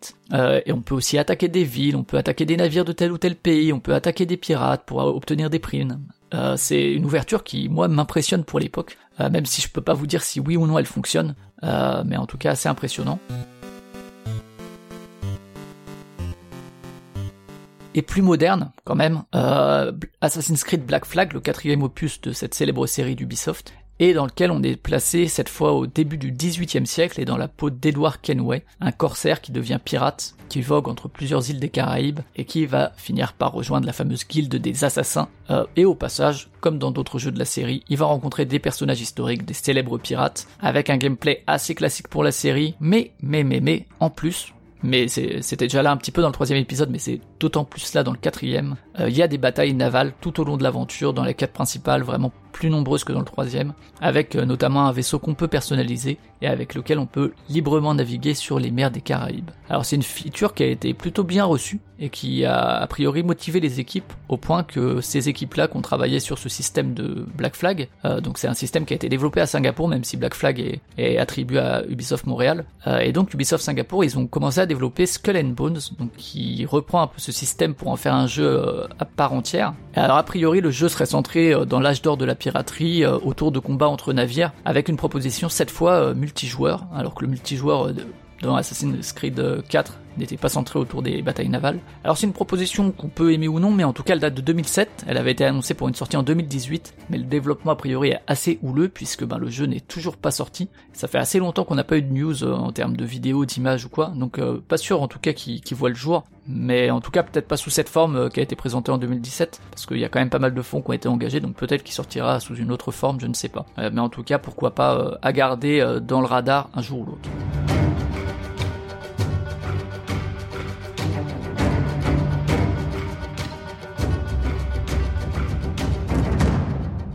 Et je termine avec là encore une idée qui m'est venue en tout premier pour cet épisode, c'est Sea of Thieves, la mer des voleurs, qui est sortie en 2018, qui a été développée par Rare et qui est disponible sur console Xbox et sur PC. Alors cette fois on y incarne en vue subjective, donc à la première personne, un ou une pirate, et on va ré- réaliser des, des quêtes de différents types, on va pouvoir aller chasser des trésors sur différentes îles, on va pouvoir aller éliminer des squelettes pour obtenir des primes. Euh, alors on peut jouer seul, bien sûr, avec un sloop, mais je conseille vraiment d'y jouer euh, entre amis et en vocal, euh, si vous le voulez, de manière un peu roleplay, euh, avec quelqu'un qui est à la vigie, euh, qui, qui annonce les bateaux, etc. Moi, quand j'y ai joué à sa sortie, la proposition était un peu un peu répétitive. Euh, je m'étais pas mal lassé en assez peu d'heures sur euh, la boucle de gameplay, mais le jeu a, su, a eu un sacré suivi, euh, qui pour le coup euh, les équipes sont restées derrière et l'expérience a été enrichie tant du côté de la variété que de la quantité, avec bien sûr de la personnalisation de personnages, de navires, etc., des trucs cosmétiques, mais aussi des quêtes plus variées, des quêtes plus scénarisées, du contenu éphémère, euh, et,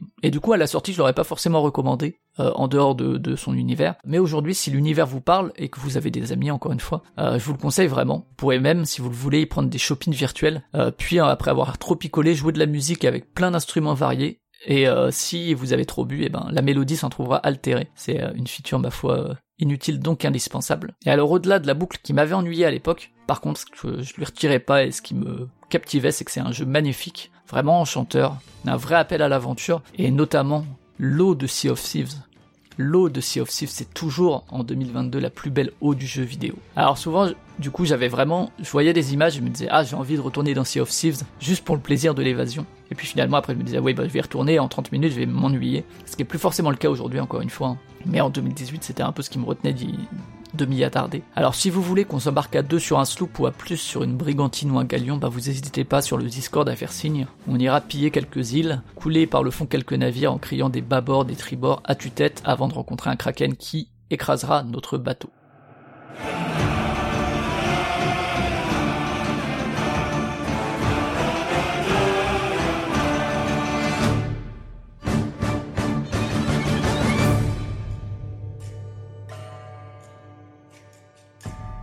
Et voilà pour cet encore long épisode autour de Black Fleet, des pirates et des Caraïbes. Alors je le redis, vous avez toutes les références sur le site de Proxy et j'attends dans les commentaires euh, vos références ou euh, vos précisions sur certaines œuvres citées ici. Euh, encore une fois, ne mettez pas de choses sur l'île au trésor, je sais que je n'ai pas cité tout ça, mais ça viendra un jour. On se quitte ici, chacun sur notre frégate, pour se retrouver dans deux mois dans un nouveau port, après avoir coulé par le fond quelques galions en hissant pavillon noir. Et d'ici là, voguez bien.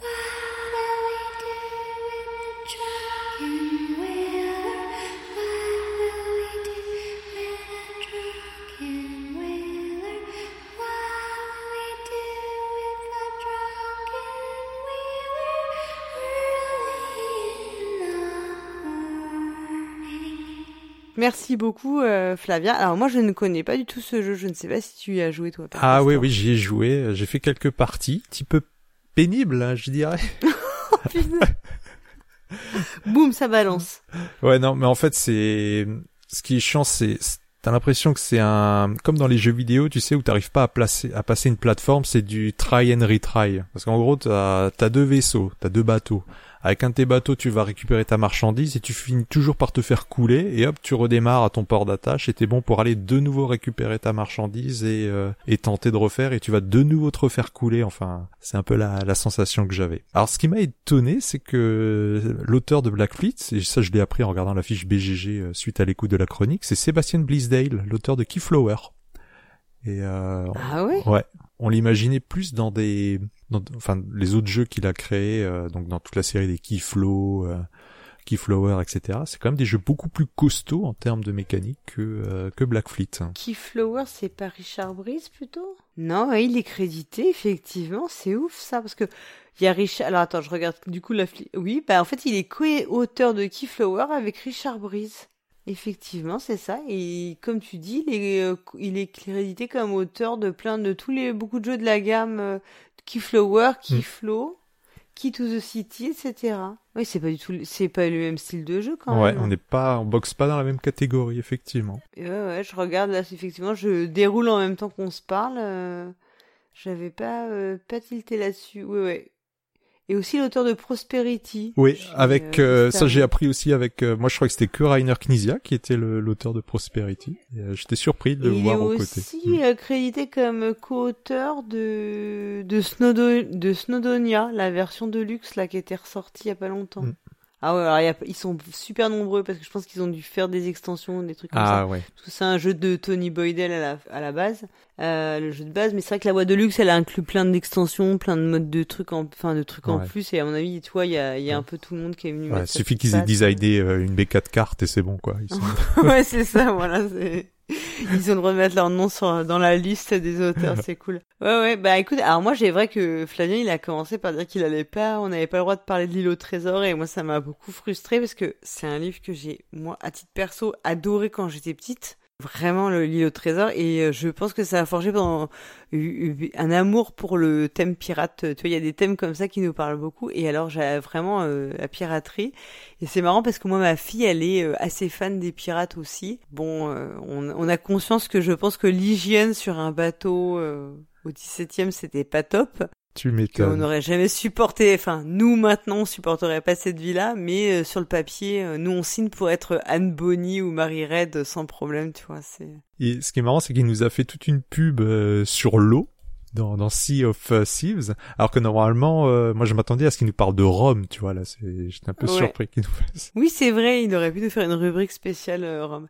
Il a aussi vachement parlé des des six chantiers là et de de donc de la vidéo qui était euh, passée sur TikTok de euh, de Wellerman.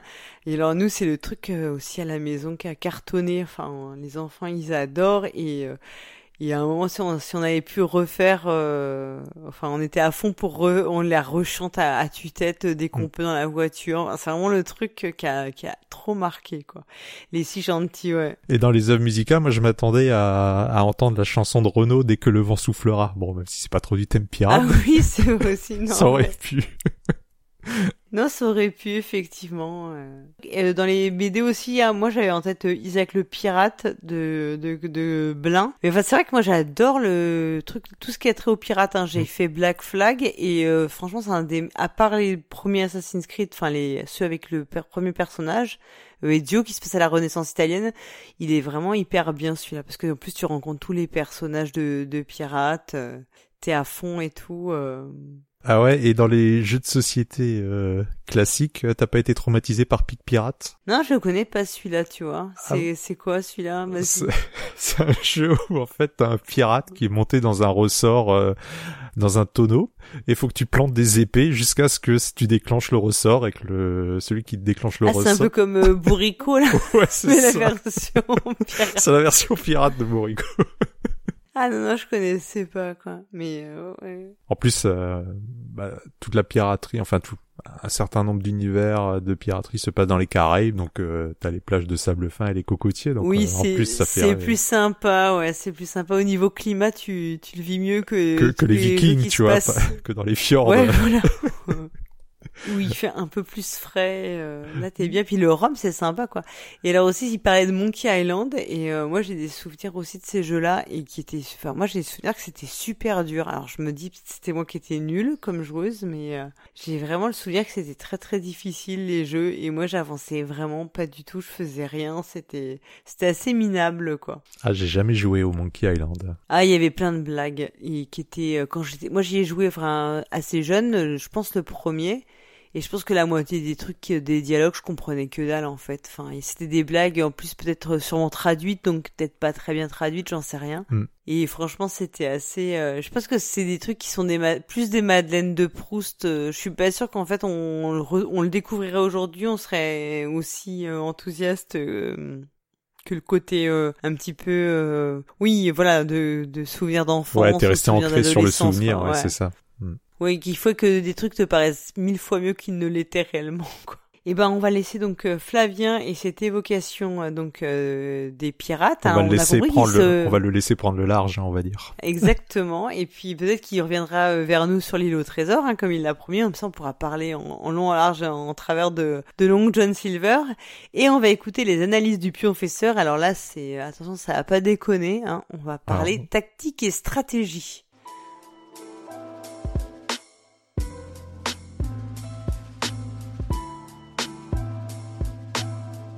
Salut les joueurs, salut les joueuses, je suis le pionfesseur. Aujourd'hui, on va revenir sur deux grandes notions très interconnectées et dont on entend beaucoup parler depuis le début de l'histoire du jeu de société moderne. La tactique et la stratégie. Comme d'habitude, on commence par les définitions. Si les termes tactique et stratégie sont avant tout issus du vocabulaire militaire, ces notions peuvent se retrouver dans pas mal d'autres domaines comme l'économie, la gestion et, c'est ce qui nous intéresse aujourd'hui, les jeux de société. La tactique, c'est le fait d'évaluer les différentes options qu'on a à un instant T. Évaluer dans le sens voir ce que ça peut nous rapporter ou nous faire perdre. La stratégie, c'est plutôt une sorte de grande étape que l'on vise, qui nous prendra plusieurs coups pour l'atteindre, et qui, on l'espère, nous rapprochera de la victoire. Pour résumer simplement, la stratégie, c'est le long terme, et la tactique, c'est le court terme. On peut ainsi constater que la stratégie est quelque chose d'assez abstrait. C'est plus un plan qu'on a en tête, car on anticipe plusieurs coups à l'avance, là où la tactique est bien plus concrète. À partir des informations qu'on a durant son tour, on peut savoir quelles sont les implications directes de chacun des choix qu'on a à disposition. Notez bien que quand je parle d'implication, ça ne veut pas dire qu'on connaît à 100% le résultat de chacun de ses choix. Ça peut impliquer du hasard, ou bien dépendre de ce que les autres joueurs autour de la table ont fait secrètement ou simultanément avant nous. Néanmoins, ces deux notions ne sont pas si opposées que ça, et elles sont plutôt les deux faces d'une même pièce, car chaque décision tactique s'inscrit généralement dans une stratégie que l'on a prévue, et à l'inverse, chaque stratégie ne peut être envisagée qu'au regard des options tactiques dont on dispose. Par exemple, dans Race for the Galaxy, qui représente très bien d'ailleurs cet entrelacement tactique-stratégique, le fait de jouer une carte est une décision tactique, mais le pouvoir de cette carte va faciliter le fait de s'engouffrer vers une certaine stratégie. Mais aussi les différentes stratégies ne peuvent être envisagées qu'au regard des différentes cartes que l'on va piocher au fur et à mesure de la partie, et donc des choix tactiques dont on va disposer à chaque tour de jeu. On peut constater d'ailleurs que l'on parle parfois de jeu de stratégie, mais jamais de jeu de tactique. Je pense que le terme est de toute façon un peu galvaudé, puisque la plupart des jeux de société modernes, à partir du moment où ils nous laissent des choix, pourraient être considérés alors comme des jeux ayant des éléments à la fois tactiques et stratégiques. Bien sûr, il y a des jeux qui mettront l'emphase sur l'un des deux aspects. Ainsi, un jeu très stratégique laissera la possibilité aux joueurs de voir très très loin les conséquences de leurs coups, en laissant visible un maximum d'informations et en limitant le hasard. L'exemple extrême serait les jeux abstraits comme Santorini, Photosynthesis ou les échecs, mais qui, à mes yeux, regroupent aussi des jeux comme Kélus, où tout est potentiellement calculable à l'avance. À l'inverse, un jeu très tactique fera en sorte que des nouvelles options arriveront par surprise au début du tour de chaque joueur, le forçant ainsi très souvent à réenvisager la stratégie dans laquelle il s'était engouffré. On parle parfois de jeu d'opportuniste pour souligner ce phénomène. Un jeu comme Carcassonne ressemblerait pas mal à cette définition par exemple, à tel point que certaines personnes préfèrent jouer avec une variante où l'on a plusieurs tuiles en main parmi lesquelles choisir pour justement accentuer l'aspect stratégique. Une remarque assez personnelle que je vous ferai à propos de la stratégie et de la tactique, c'est que contrairement à la tactique militaire, un jeu nous laisse tout le temps qu'il nous faut pour réfléchir, et donc analyser les différents choix tactiques à notre disposition. Bien sûr, il y a une sorte de convention sociale qui fait qu'on évite de passer trop de temps à réfléchir et à voir tous les coups possibles, mais il n'empêche que théoriquement, si l'on veut gagner un jeu à information totale, les jeux donc très très très très stratégiques, hein, il faudrait alors réfléchir un temps infini à l'implication de tous nos choix tactiques. C'est bien pour ça qu'en tournoi on joue avec un chronomètre qui force les joueurs à prendre à un moment donné une décision.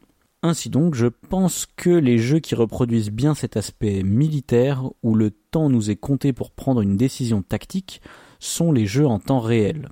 Bien sûr, encore faut-il que ce soit des jeux ce sont des choix qui sont en temps réel, et non pas juste des aptitudes comme la reconnaissance de motifs ou les réflexes qui sont au final d'autres compétences. À titre d'exemple, je trouve que Galaxy Trucker ou Space Hulk sont parmi les maîtres en la matière pour nous faire ressentir l'importance d'une décision tactique. Autre remarque, tout ceci fait que je trouve que les meilleurs jeux de société, et ça c'est un avis bien personnel, ce sont ceux qui mêlent tactique et stratégie sans jamais trop appuyer sur l'un ou l'autre de ces aspects. Je déteste les jeux abstraits par exemple car ils sont trop calculatoires du fait qu'ils sont pour ainsi dire 100% stratégiques. Et à l'inverse, je n'aime pas particulièrement les jeux où je n'ai aucun contrôle et je dois juste saisir des opportunités et euh, advienne que pourra, comme dans pas mal de jeux à l'américaine des années 90-2000. Dernier point avant de conclure, je vous avais parlé dans une précédente chronique de la différence entre les jeux dont la fin de partie était fixe, par exemple après un certain nombre de tours de jeu, et les jeux que l'on dit de course, où c'est une condition déclenchée par les joueurs qui met fin à la partie. Bien sûr, je mets le lien dans le billet si vous voulez aller la réécouter. Eh bien cela a également un impact sur les différentes stratégies possibles, puisque lorsqu'on ne connaît pas à l'avance quand la partie va se terminer, que ce soit à cause du hasard ou du fait que c'est un jeu de course, cela va également créer de nouveaux types d'axes stratégiques possibles, ce que l'on appelle les stratégies à long terme et les stratégies à court terme. Une stratégie à long terme sera donc plus efficace si la partie dure longtemps et met donc l'emphase sur les aspects stratégiques du jeu. A l'inverse, une stratégie à court terme cherche à remporter la victoire le plus rapidement possible, mais finira par s'essouffler si la partie dure trop longtemps. Elle est donc bien plus basée sur des décisions tactiques. Cela ressort bien dans les jeux de cartes à collectionner qui pour 99% s'inspirent de Magic et sont donc des jeux de course, où donc le vocabulaire va bien appuyer ces deux principes.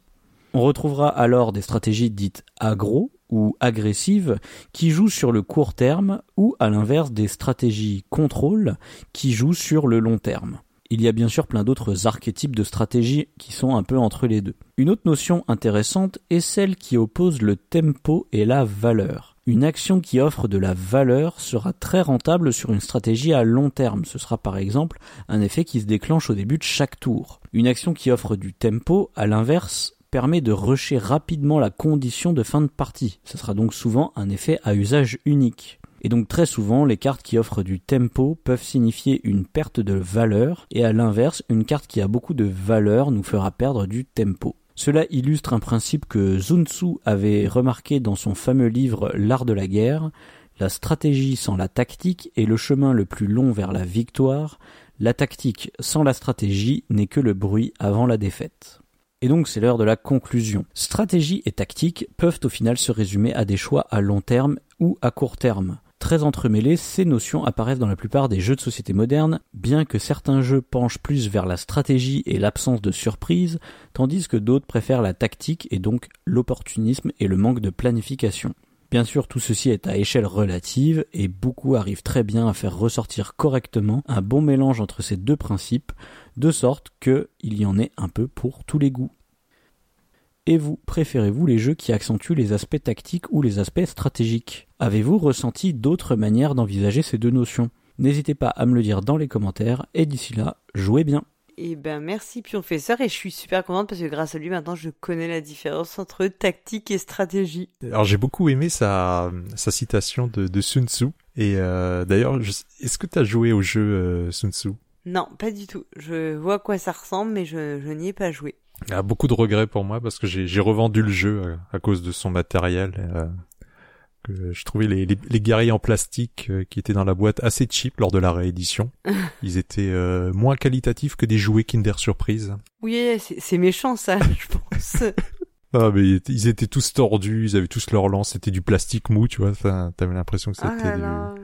J'aurais préféré des cubes en bois comme dans la version originale. Alors c'est intéressant ce qu'il dit euh, Pionfesseur parce que euh, il met en pla... en fait il met il met pas en contradiction la, la tactique et la stratégie mais euh, il dit enfin tel que je le comprends c'est que les meilleurs jeux c'est une combinaison des deux.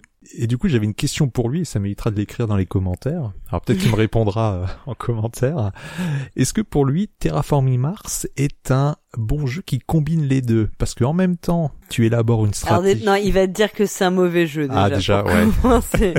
Sans même écouter mon argument, tu crois?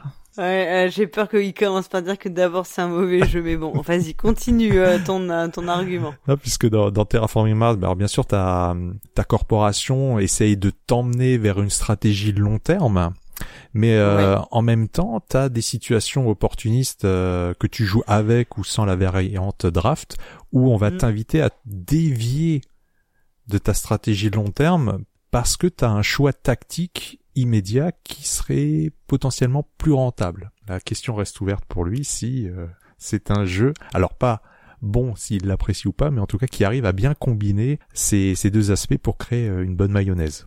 Bah, c'est vrai que moi j'ai pas mal réfléchi à ce qu'il disait et je crois que euh, tu vois sur le fait de stratégie tactique et oui lui il dit qu'il aime pas du tout par exemple toi tous les jeux abstraits où tu peux avoir une euh, stratégie sur le enfin très vite en fait tu peux te faire ta stratégie et euh, moi je pense que quitte à choisir je pense que j'aime bien je ne déteste pas les jeux qui demandent un peu d'opportunisme Mm.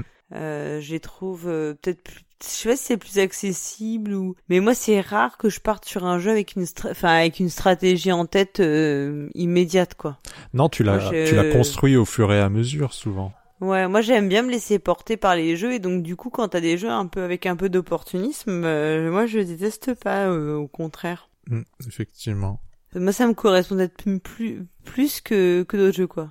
Après, je peux comprendre hein, qu'il y a des joueurs qui finalement on se met en place une stratégie très vite, parce, soit parce qu'ils connaissent le jeu, soit parce qu'ils sont hyper euh, hyper forts, et puis qu'ils essayent vraiment de, de tout faire pour y aboutir, quoi. Et tu vois, j'avais même une question subsidiaire pour euh, le pionfesseur, c'est bah où s'arrête la frontière entre la stratégie et la programmation? Mais est-ce que c'est pas que la programmation, t'es sûr que ton action elle va se réaliser après qu'elle aura des effets de merde ou pas, ou des bons effets, c'est autre chose, mais euh, alors que la stratégie, c'est que tu penses que ça va faire telle action. Tu vois, je sais pas si tu vois ce que je veux dire. C'est que dans la programmation, c'est que tu es sûr de faire telle action, mais peut-être qu'elle va tomber à l'eau pour des raisons x, y, z, parce que en fait, Ouais. euh, je sais pas. euh, je pense à Colt Express, hein, parce qu'au final, tu vas tirer une balle, mais le mec, entre temps, lui, même, il aura fait qu'il sera plus là et tu, tu tireras dans le vide. Alors que la stratégie, c'est tout faire pour réussir à tirer sur le mec, enfin, faire en sorte que euh, t'arrives vraiment à lui tirer. Je sais pas. hein.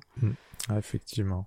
Ouais, je sais pas, mais c'est vrai que c'est intéressant parce que la programme, la programme, en fait, il y a de dire qu'est-ce que un- la programmation, c'est vraiment, un- je trouve que c'est un concept intéressant dans dans le jeu, quoi. Parce que euh, moi, tu vois, ce que j'aime bien dans les jeux, c'est des fois arriver à une stratégie euh, ou arriver à un enchaînement, mais qui est pas forcément prévu par le jeu. Tu vas prendre de- des fois des, des petits chemins détournés. Alors souvent, c'est pas les les plus efficaces, mais t'arrives à un résultat. Euh, si je, alors je donne un exemple euh, bateau, hein, c'est c'est peut-être pas forcément comme ça que ça se, ça se réalise, mais euh, euh, tu joues à Kaelus et euh, à partir d'un d'un morceau de jambon, à la fin, j'arrive à produire une ressource de bois. Tu vois, par des par des chemins un petit peu détournés, des chemins de traverse un peu comme ça. Qui dans la vraie vie sont un peu limites parce que Ah ouais. Mais enfin, bon, on comprend quand même que dans les jeux, au final, euh, la, la, ce qui fait un jeu réussi, c'est quand même que tu arrives à, euh, con- enfin, à avoir les deux aspects parce que l'un ou l'autre sont un peu arides finalement. Enfin, il y a- c'est c'est un peu ce qu'il en ressort de sa, de sa chronique, c'est, euh, ce que je comprends. C'est Effectivement. un, c'est un peu aride si t'as qu'un aspect sur les deux, quoi. Je pensais pas qu'il avait une telle aversion pour les, les jeux abstraits. Ben pareil, euh, je sais qu'il était pas ultra fan, mais en même temps, je l'ai, enfin, je pensais pas que c'était à ce point euh, vraiment. euh, Quand il dit qu'il les trouve trop calculatoires, euh, enfin, je sais pas. euh, ouais, j'étais hyper étonnée, quoi. Là, il faut qu'il nous en dise plus quand même, le pionfesseur. Ouais. Moi, je croyais qu'il était fan du jeu de Go, alors en fait, non, pas du tout. Non, je crois que c'est que le mahjong. Ouais. Et Hearthstone aussi. Ah. Parce que euh, je sais que pour lui c'est euh, mieux que Magic, le Hearthstone. Donc euh, attention, je, je vais vendre des secrets de Polichinelle. Mais... Ouais. Non, en fait, je, Je crois que ce qu'il aime pas, c'est voilà, c'est surtout les échecs ou ce genre de, de jeu là, tu vois. Ouais. Et il le dit euh, dans une émission il y a pas longtemps, je crois que c'est dans l'émission sur euh, faire du neuf avec du vieux, il le dit hein, que les échecs c'est un jeu nul. Ouais, il le dit dans la chronique que c'est tous les jeux où toutes les informations sont ouvertes. Où y a pas de... Je pense c'est pour ça qu'il aime aussi le Mahjong, puisque t'as l'aspect pioche. Parce qu'en fait, pour de mémoire, c'est un peu comme le, enfin, c'est tout de suite c'est moins classe, mais c'est le mahjong, c'est un peu comme le, c'est le rami un petit peu, et tu vois, rami ça fait plus vieillot, tout de suite ça fait plus EHPAD que que classe. Ouais. euh, Tu caresses la feutrine euh, orientale. du tapis de jeu vert. Ça. ça fait pas le côté euh, euh, fumerie d'opium oriental et tout, et tout de suite ça fait vachement plus euh, euh, dialyse et, et salle de jeu d'EHPAD, enfin salle de salle Ouais. de réunion d'EHPAD Ah, Avec la chanson chanson en arrière-plan. voilà, ouais, c'est un peu ça. Et voilà, puis on fait ça, ça, on dit attention, tu vois, tu- voilà ce qui t'attend quand tu seras très vieux. Méfie-toi. Et puis, euh, et je crois que t'as, oui, t'as des tuiles en main en fait cachées, enfin que tu, que tout le monde, euh, que tout le monde dévoile pas, quoi. c'est ça, ouais. C'est l'avantage. Mais moi, j'aimais bien le rami quand j'étais. euh, j'ai joué une fois au vrai mahjong avec les vraies tuiles et tout, et c'était super chouette. Mais j'aimais bien le rami avec des cartes quand j'étais plus jeune, quoi. Donc euh, voilà. Bon, écoute, on attend que le professeur réponde à toutes tes questions maintenant en commentaire, ce qui fera quand même des commentaires comme ça. On arrive à faire augmenter les commentaires, tu vois, complètement fictivement. Euh, maintenant, on va partir dans euh, c'est l'histoire d'un jeu. Donc euh, la chronique bah, que je co-présente avec Hammer. Euh, alors euh, non non, je ne vais pas dire que c'est la meilleure chronique du monde, hein, rassurez-vous. Je, suis pas encore à ce stade de mégalomanie. Et ce mois-ci, je vais pas non plus vous dire mais de quoi parle-t-on parce que je, je le sais forcément. On va vous parler avec Hammer de Shakespeare. Euh, donc on est parti pour le théâtre élisabétain. C'est l'histoire d'un jeu. Salut les joueuses, salut les joueurs. Aujourd'hui dans C'est l'histoire d'un jeu, une question fondamentale. Alors Hammer, jouer ou ne pas jouer? Ah, telle est la question, Paul Gara. Une question fort à propos puisque dans cet épisode, on va revenir ensemble sur un jeu de 2015 nommé Shakespeare. Et oui, et pour l'occasion, on retourne de nouveau en Angleterre, un pays décidément propice à nos pérégrinations ludo-temporelles. Certes, mais cette fois ce sera pour aborder un thème inédit dans cette chronique, le théâtre élisabétain.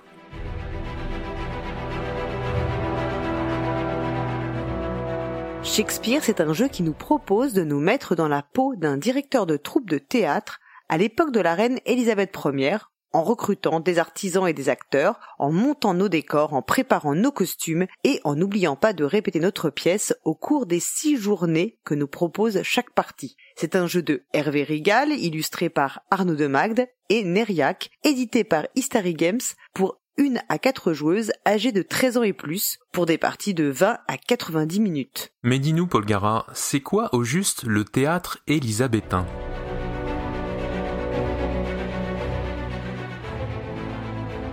Eh bien, le théâtre élisabétain tire son nom de la reine d'Angleterre Élisabeth Ier, monarque de 1558 à 1603. Et c'est donc au développement de cet art à cette période que l'on va s'intéresser aujourd'hui. On va évidemment parler de William Shakespeare, mais vous allez voir qu'il y a bien d'autres choses à aborder. Oui, c'est vrai, et commençons par préciser la période dont nous parlons. Le théâtre élisabétain couvre la période allant de 1560 à 1642 et s'étend donc pendant les règnes des successeurs de Élisabeth que sont les rois Jacques Ier et Charles Ier. On parle ici d'un ensemble de quelques 1500 pièces de théâtre écrites par une centaine d'auteurs différents. Aujourd'hui, on considère que l'auteur principal de cette période est sans conteste Shakespeare, alors qu'à l'époque et pendant plus d'un siècle, certains auteurs comme Ben Jonson ou John Fletcher avaient une réputation bien supérieure à la sienne. Alors replaçons un peu les choses dans leur contexte historique. hein. Le théâtre élisabétain, comme tout le théâtre occidental, ne s'est pas fait en un jour, bien sûr. Il est le résultat de presque six siècles d'évolution de l'art théâtral qui prend sa source dans les mystères du haut Moyen Âge, des spectacles mettant en scène des sujets religieux.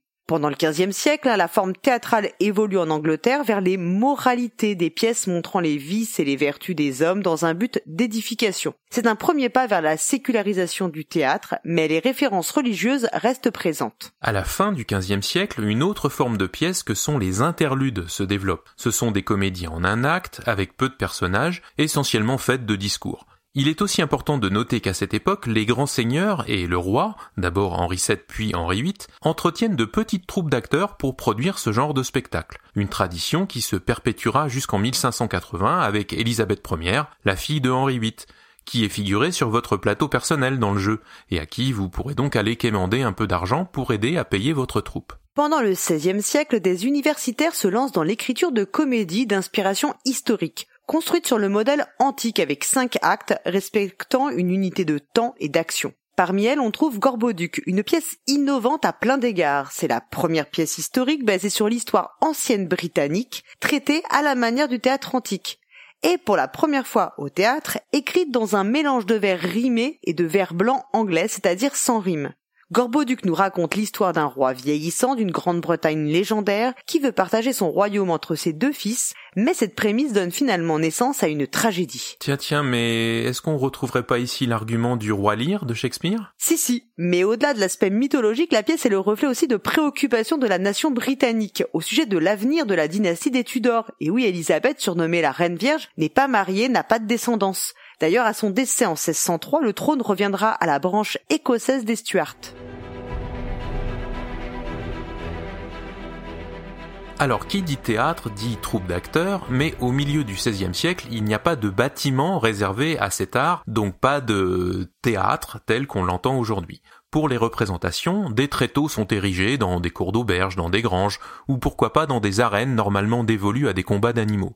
Les spectateurs sont souvent debout, près de la scène, ou pour les auberges, aux fenêtres des chambres des étages. Dans les auberges, on servait à boire avant, pendant et après le spectacle, ce qui avait pour conséquence bagarres et débauches en tout genre. Les premières compagnies sont des groupes organisés autour d'un noyau central d'acteurs qui se partagent les décors, les costumes et les recettes. Fabriquer les décors et coudre les costumes en recrutant des artisans, recrutez vos acteurs et actrices en fonction des pièces choisies, c'est tout cela que vous propose de faire le jeu Shakespeare. Alors les acteurs sont très souvent actionnaires de leur compagnie, ayant investi une somme d'argent en la rejoignant. La troupe est sous la direction d'un impresario, un chef, qui fournit les avances financières et loue le lieu de la représentation. Il organise les spectacles et il peut punir les acteurs de la compagnie qui voudraient la quitter et donc récupérer l'argent investi. Alors dans le jeu, vous devrez payer les salaires de vos acteurs et artisans à la fin de la partie, quand le spectacle aura lieu, et c'est bien logique puisqu'il s'agit là de la recette de la pièce. On l'a mentionné, certaines petites troupes étaient entretenues par de hauts dignitaires. On peut prendre l'exemple des Leicestermen,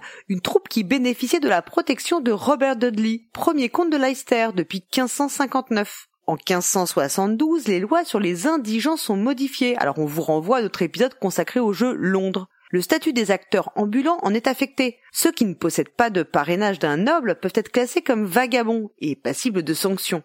Une lettre adressée à Leicester par ses acteurs demande que les acteurs soient nommés non seulement serviteurs en livrée du comte, mais aussi ses domestiques, une distinction qui leur permet d'aller et venir à Londres sans restriction. Il souhaite bénéficier de sa protection juridique tout en fonctionnant comme une entité commerciale indépendante, un modèle que d'autres compagnies suivront. Les troupes doivent porter la livrée de leur protecteur et en échange, le mécène obtient des places gratuites pour les spectacles. En 1574, cette même troupe obtient le premier brevet royal accordé à une compagnie d'acteurs après l'acte de 1572 la compagnie peut exercer librement son art à Londres et dans tout le pays. Mais surtout, les politiques antérieures qui permettaient aux fonctionnaires locaux de censurer ou de désavouer des pièces de théâtre sont annulées. Ce pouvoir était maintenant dévolu uniquement à la bureaucratie royale par l'intermédiaire du Lord Chamberlain, le fonctionnaire en chef de la cour, et de son Master of Revels, le maître des délices en français. Une fois que les acteurs ont reçu l'approbation du master pour leurs pièces,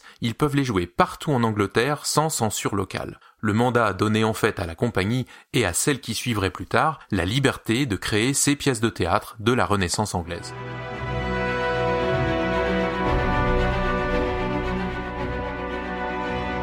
Le succès des pièces aidant, les troupes n'ont plus besoin d'être ambulantes et peuvent donc se sédentariser. Le premier véritable théâtre élisabétain permanent, destiné exclusivement au spectacle, est bâti en 1576 à Shoreditch, en dehors de la cité de Londres, par et pour la compagnie de James Burbage, qui est alors protégée depuis deux ans par la reine elle-même. Alors ce bâtiment est appelé The Theatre et non par le terme anglais Playhouse. Burbage choisit le terme érudit de théâtre aux racines gréco-latines, sans doute dans un désir de donner ses lettres de noblesse à son activité. Ce terme est adopté par les autres troupes, car il figure dans le nom de presque tous les théâtres élisabétains suivants. En 1594, Shakespeare est engagé au theater dans la troupe de Burbage, appelée alors la troupe de Lord Chamberlain, en tant qu'acteur et dramaturge. Alors vous aurez sans doute remarqué que dans le jeu, Shakespeare fait bien partie des acteurs lui-même que l'on peut recruter, car de nombreux auteurs de l'époque cumulaient en réalité les deux métiers, mais on va y revenir.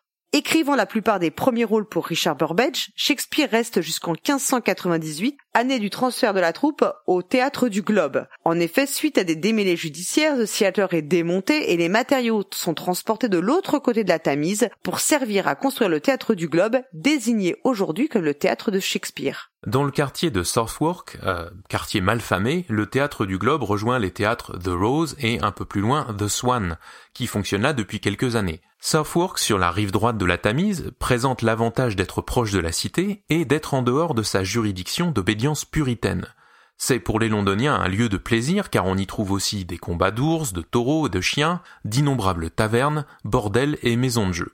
Lors de leurs attaques contre le théâtre, les puritains ne manqueront pas de faire l'amalgame, associant le théâtre avec l'intempérance, le jeu et la luxure. Mais à quoi ressemblaient donc ces premiers théâtres anglais? Eh bien, ce qui frappe en premier, c'est qu'ils étaient en partie à ciel ouvert. Hein. Tous les bâtiments de théâtre étaient ronds, carrés ou octogonaux, avec des toits de chaume couvrant la structure entourant une cour ouverte. Les spectateurs, en fonction de leurs moyens financiers, pouvaient se tenir dans la cour, qui pouvait être en pente vers la scène, s'asseoir sur des bancs dans les galeries, qui faisaient le tour de la plus grande partie des murs, s'asseoir dans l'une des loges privées, ou même sur un tabouret sur la scène proprement dite. La scène euh, typique était une grande plateforme dépassant au milieu de la cour de sorte que les spectateurs l'entouraient presque. Elle était surélevée et était abritée par un toit. Dans la plupart des théâtres, ce toit de scène, soutenu par deux piliers placés à mi-chemin sur les côtés de la scène, dissimulait une zone supérieure d'où l'on pouvait faire monter ou descendre des objets. À l'arrière de la scène se trouvait une façade à plusieurs niveaux avec deux grandes portes au niveau de la scène. Il y avait également un espace pour la découverte de personnages cachés afin de faire avancer l'intrigue. Il était probablement situé entre les portes. Des objets étaient parfois transportés sur la scène de la plateforme, mais ils étaient peu nombreux. Certains objets étaient si encombrants qu'ils restaient sur scène pendant toute la durée de la représentation. Les accessoires plus petits étaient probablement révélés dans l'espace de découverte et des serviteurs transportaient certains de ces accessoires. Il semble que le public n'était pas perturbé par les incohérences scéniques. À l'époque de Shakespeare, les pièces étaient donc souvent éclairées par la lumière du soleil. Par conséquent, les pièces devaient avoir lieu pendant la journée, généralement à midi, et uniquement par beau temps. Les spectateurs devaient faire appel à leur imagination pour les scènes qui se déroulaient la nuit, et la compagnie de Shakespeare, The King's Men, était limitée à des représentations saisonnières. À partir de 1608, cependant, la compagnie s'installa au théâtre Blackfriars pour sa saison hivernale. Ce théâtre couvert invitait à un autre type d'écriture, d'éclairage et de musique. Le théâtre en intérieur était plus petit, mais permettait un meilleur contrôle du décor ainsi que des représentations de nuit ou par mauvais temps. Le Blackfriars utilisait des bougies fabriquées à partir de suif, de graisse de mouton ou de bœuf qui étaient moins chères que la cire d'abeille mais nécessitaient plus d'entretien en raison de leur désintégration rapide. Chaque représentation nécessitait plus de 100 bougies. Les machinistes étaient très occupés car les bougies devaient être remplacées ou taillées quatre fois au cours du spectacle et les lustres étaient levés ou abaissés manuellement pour varier les effets lumineux. Le Blackfriars rendait les scènes sombres plus glaçantes et amplifiait l'expérience des spectateurs du théâtre en simulant la tombée de la nuit, des événements sinistres ou des moments de calme. Alors ces bougies, on les retrouve dans le jeu puisqu'elles symbolisent les points de victoire que vont gagner les joueuses. Alors signalons aussi que sur scène, seuls les hommes hein, étaient autorisés. Même si le théâtre était une distraction populaire, appréciée de la reine elle-même, le métier de comédien était considéré comme inapproprié pour les femmes, car il s'agissait d'une profession rude et tapageuse plutôt que raffinée. Par conséquent, les femmes ne furent pas légalement autorisées à jouer sur la scène anglaise avant le couronnement du roi Charles II en 1660, même si les femmes jouaient déjà dans divers pays européens dans des pièces de la Commedia dell'arte depuis quelques années les rôles féminins étaient donc confiés à de jeunes garçons. Alors dans le jeu, l'éditeur signale qu'il a quand même représenté les personnages féminins sur les cartes par des femmes, on doit donc accepter ce léger anachronisme. Alors il est grand temps de parler un peu plus en détail du héros de cet épisode, William Shakespeare, mais aussi des auteurs de l'époque en général. Les premiers auteurs sont des universitaires, qui se font ainsi de l'argent de poche, mais ne sont pas des acteurs. Puis apparaissent des auteurs-acteurs à succès, comme Shakespeare, qui deviennent actionnaires de leur troupe et aussi parfois copropriétaires du théâtre, ce qui leur permet de s'enrichir et d'être reconnus, car être auteur de pièces théâtrales n'est plus considéré comme déchoir. Shakespeare sera ainsi copropriétaire à la fois du Globe et du Blackfriars, ayant ainsi deux théâtres à sa disposition vers la fin de sa carrière, un fait exceptionnel à l'époque. Les demandes de pièces sont énormes car il n'y a que six représentations environ pour chaque pièce. De ce fait, il y a une recherche permanente de textes qui sont payés entre 6 et 10 livres. L'impresario fait une avance financière à l'auteur sur présentation du manuscrit qui, lorsqu'il est terminé, devient la propriété exclusive de la compagnie, ce qui explique la pauvreté des auteurs qui ne sont pas acteurs. Avec seulement six représentations, on comprend qu'il n'y avait pas vraiment le temps de répéter les pièces comme euh, on va pouvoir le faire dans le jeu. Le texte est conservé par la troupe en rares exemplaires pour éviter le plagiat. Il est découpé en tronçons, distribué aux acteurs pour apprendre leur texte, ainsi les acteurs n'ont pas le texte en entier. Alors la confiance règne, parce qu'il y a des espions. En cas de succès, le texte est mis à l'abri des libraires afin d'éviter sa publication, de peur que la pièce soit jouée par d'autres troupes. Jusqu'en 1600, le nom de l'auteur est aussi rarement indiqué. Euh, L'importance de l'écriture des pièces est retranscrite dans le jeu par les trois pistes qui correspondent chacune à l'avancée des trois actes de votre pièce, et c'est en fonction de votre avancée sur ces pistes que vous allez gagner de l'argent pour payer vos salaires et puis aussi des points de victoire. Alors quant à Shakespeare, son œuvre comprend 39 pièces, 154 sonnets et quelques poèmes. La plupart de ces pièces furent rédigées entre 1589 et 1613, au rythme d'environ deux pièces par an. Dès 1598, son nom apparaît sur ses œuvres, preuve indéniable de sa popularité. Dès 1585, il est aussi acteur actionnaire au sein de la troupe de John Burbage, les Lord Chamberlain's Men. Et après son décès en 1616, deux de ses amis éditent un recueil comprenant presque toute son œuvre théâtrale, sous forme définitive. Ce fut le premier auteur à acquérir une aisance financière et il est devenu l'auteur exclusif de sa compagnie, qui était protégé par la reine puis le roi. Mais Shakespeare n'appartenait pas au clan des universitaires, il n'était ni noble ni gentleman, c'était un pur autodidacte, et il fut vivement critiqué de son vivant pour s'être inspiré d'une nouveauté poétique inspirée de Kit Marlowe, mort en 1593, qui avait introduit et imposé la versification dans le théâtre. Pourtant, c'est Shakespeare qui symbolise à notre époque le théâtre élisabétain. Ses pièces et les personnages qu'il a créés ont marqué les spectatrices au fil des âges, et ce sont eux qui donnent leur nom aux comédiens que l'on recrute pour les incarner dans le jeu. Chaque personnage donne à la joueuse un pouvoir particulier, plus ou moins lié à son histoire. Ainsi, la carte Hamlet a notamment pour effet de plomber l'ambiance, tandis que Falstaff, lui, au contraire, vous fera progresser sur cette même piste d'ambiance. Pour populaire qu'il était, le théâtre avait ses détracteurs, comme on l'a dit. Les puritains désapprouvaient la nature non religieuse des pièces, qui pouvait entraîner de mauvaises habitudes et de mauvais comportements. Ils pensaient que cela empêchait les gens d'aller à l'église. Les autorités, quant à elles, pensaient que cela encourageait l'oisiveté et que les théâtres étaient des endroits idéaux pour les voleurs et les vagabonds, des lieux où la peste et d'autres maladies infectieuses pouvaient se propager. Le 2 septembre 1642, un décret du Parlement ordonne la cessation de toute représentation théâtrale publique. Les théâtres de Londres, publics ou privés, doivent fermer leurs portes et toutes les troupes itinérantes de province doivent cesser leurs activités. Certains décrets iront même plus loin en ordonnant la destruction des théâtres. Il faudra attendre 1660 et la restauration de la royauté avec l'accession au trône de Charles II pour que le théâtre renaisse de ses cendres après une période de guerre civile en Angleterre. Mais tout sera à réinventer, et l'arrivée sur scène d'actrices professionnelles et l'introduction de décors amovibles ne seront que les signes les plus évidents de ce bouleversement. Pourtant, le théâtre élisabétain ne manquait pas de soutien, à commencer par les monarques eux-mêmes. Pour les Tudors puis les Stuarts, le théâtre servait à divertir la population, mais aussi à promouvoir une idéologie protestante modérée. Certains acteurs itinérants étaient même des espions au service de la couronne chargés de surveiller les catholiques réfractaires à la nouvelle religion. Les pièces de cette période relèvent d'un théâtre baroque qui mélange les genres à l'intérieur d'une même œuvre avec une prédilection pour la violence, la vengeance, le goût des déguisements et une fascination pour la mort, ce qui reflète le contexte politique, social et religieux de l'Angleterre du XVIe siècle avec le règne d'Henri VIII, les querelles religieuses avec l'abandon du catholicisme. On ne peut que vous inviter à lire ou relire l'œuvre théâtrale de Shakespeare, tant elle reste moderne même aujourd'hui, qu'il s'agisse de tragédies telles que Hamlet, de pièces historiques ou encore de comédies comme Le songe d'une nuit d'été. dont vous retrouverez les personnages dans le jeu de Hervé Rigal. Un jeu qui, vous l'avez compris, reste une des valeurs sûres de nos ludothèques, que l'on ne peut que vous encourager à découvrir. Il nous reste à saluer notre auditoire et à nous retirer en coulisses jusqu'au prochain numéro de C'est l'histoire d'un jeu. Et d'ici là, jouez bien.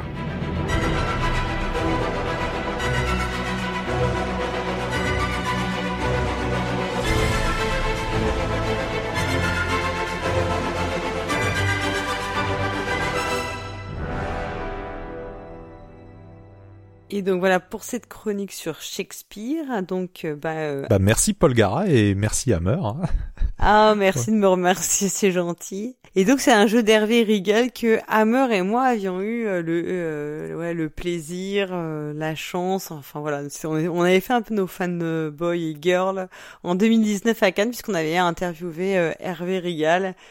Euh, ouais, et euh, bon, on lui avait quand même dit qu'on était tous les deux très très fans du jeu. euh, Ça nous avait fait super plaisir de discuter avec lui. Je sais pas si t'as pu y jouer. toi. Non, mais j'ai entendu beaucoup de bien sur euh, sur ce jeu. Euh, également de son, expans son extension euh, backstage.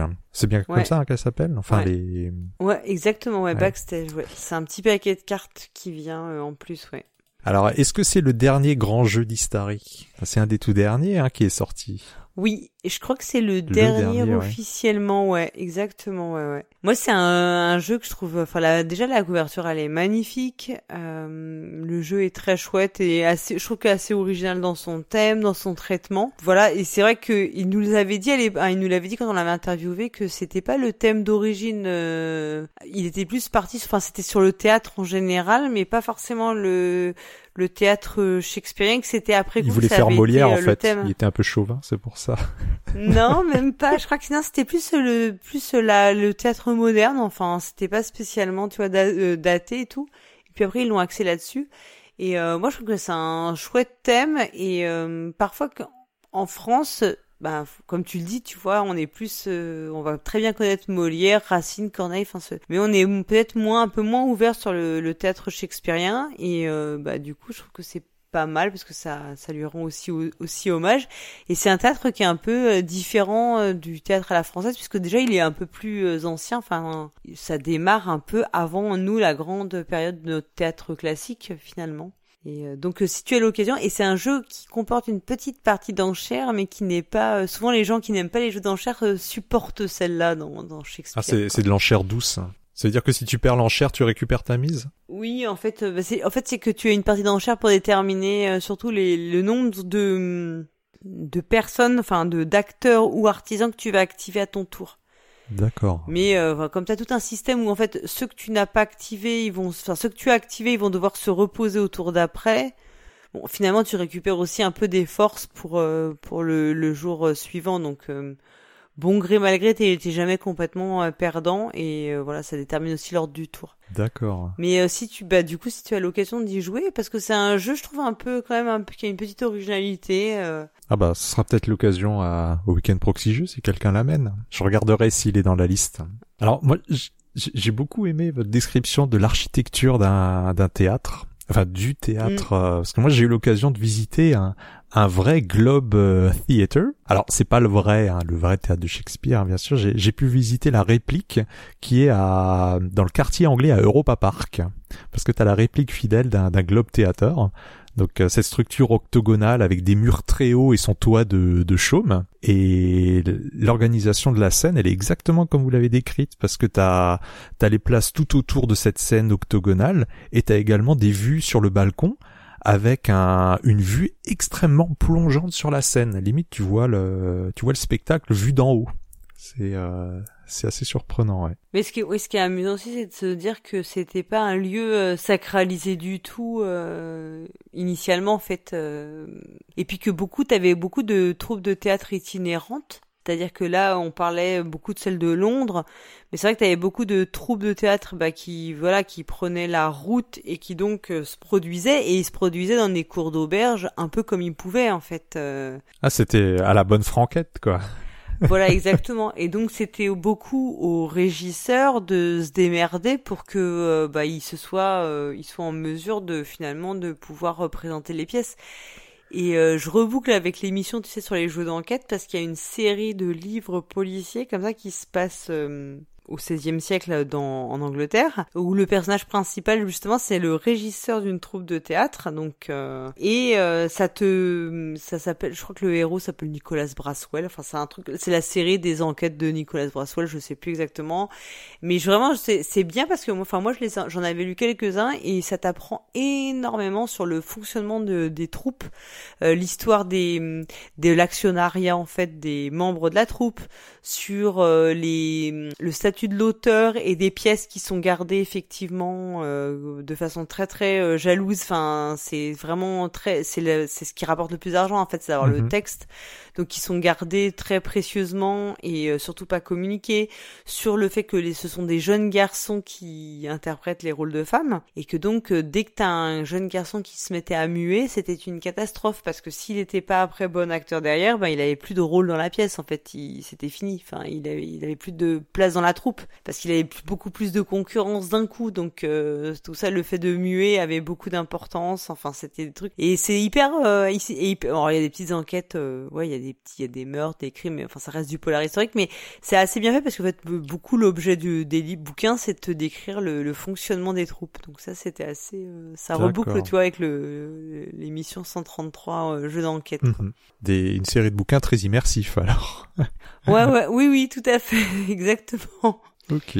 Alors, on va continuer avec la rubrique de Zéphiriel qui, ce mois-ci, va nous parler d'un jeu qui ne nous est pas totalement inconnu puisqu'il a été présenté euh, comme jeu du mois par un certain Le Pionfesseur. Ah oui, donc vous avez compris qu'on va parler d'Under Falling Skies. On écoute Zéphiriel tout de suite. Bonjour à tous et bienvenue dans Soliloque, votre moment d'onanisme ludique. Je suis Zéphiriel et aujourd'hui j'ai le bonheur, le plaisir et le privilège de vous présenter un jeu qui va vous faire regarder vers le ciel, qui va vous faire voir la beauté absolument magnifique de ce bleu insoupçonné et interminable qui mène vers l'espace. L'espace où l'extraterrestre va venir nous éradiquer et détruire chaque humain sur cette planète. Mais comme vous êtes quelqu'un d'intelligent, comme vous êtes le plus fort, le plus beau, et le commandant en chef des armées, tel un John Connor, vous êtes caché dans votre base souterraine pour protéger l'humanité et commander aux armées afin de détruire la menace. Je vais vous parler aujourd'hui de Under Falling Skies, un jeu de Sage Games Edition créé par Thomas Ulif et dessiné par Kenshai Moria et Peter Boacek. Je ne sais absolument pas comment ça se prononce, donc j'ai sûrement mal dit les choses.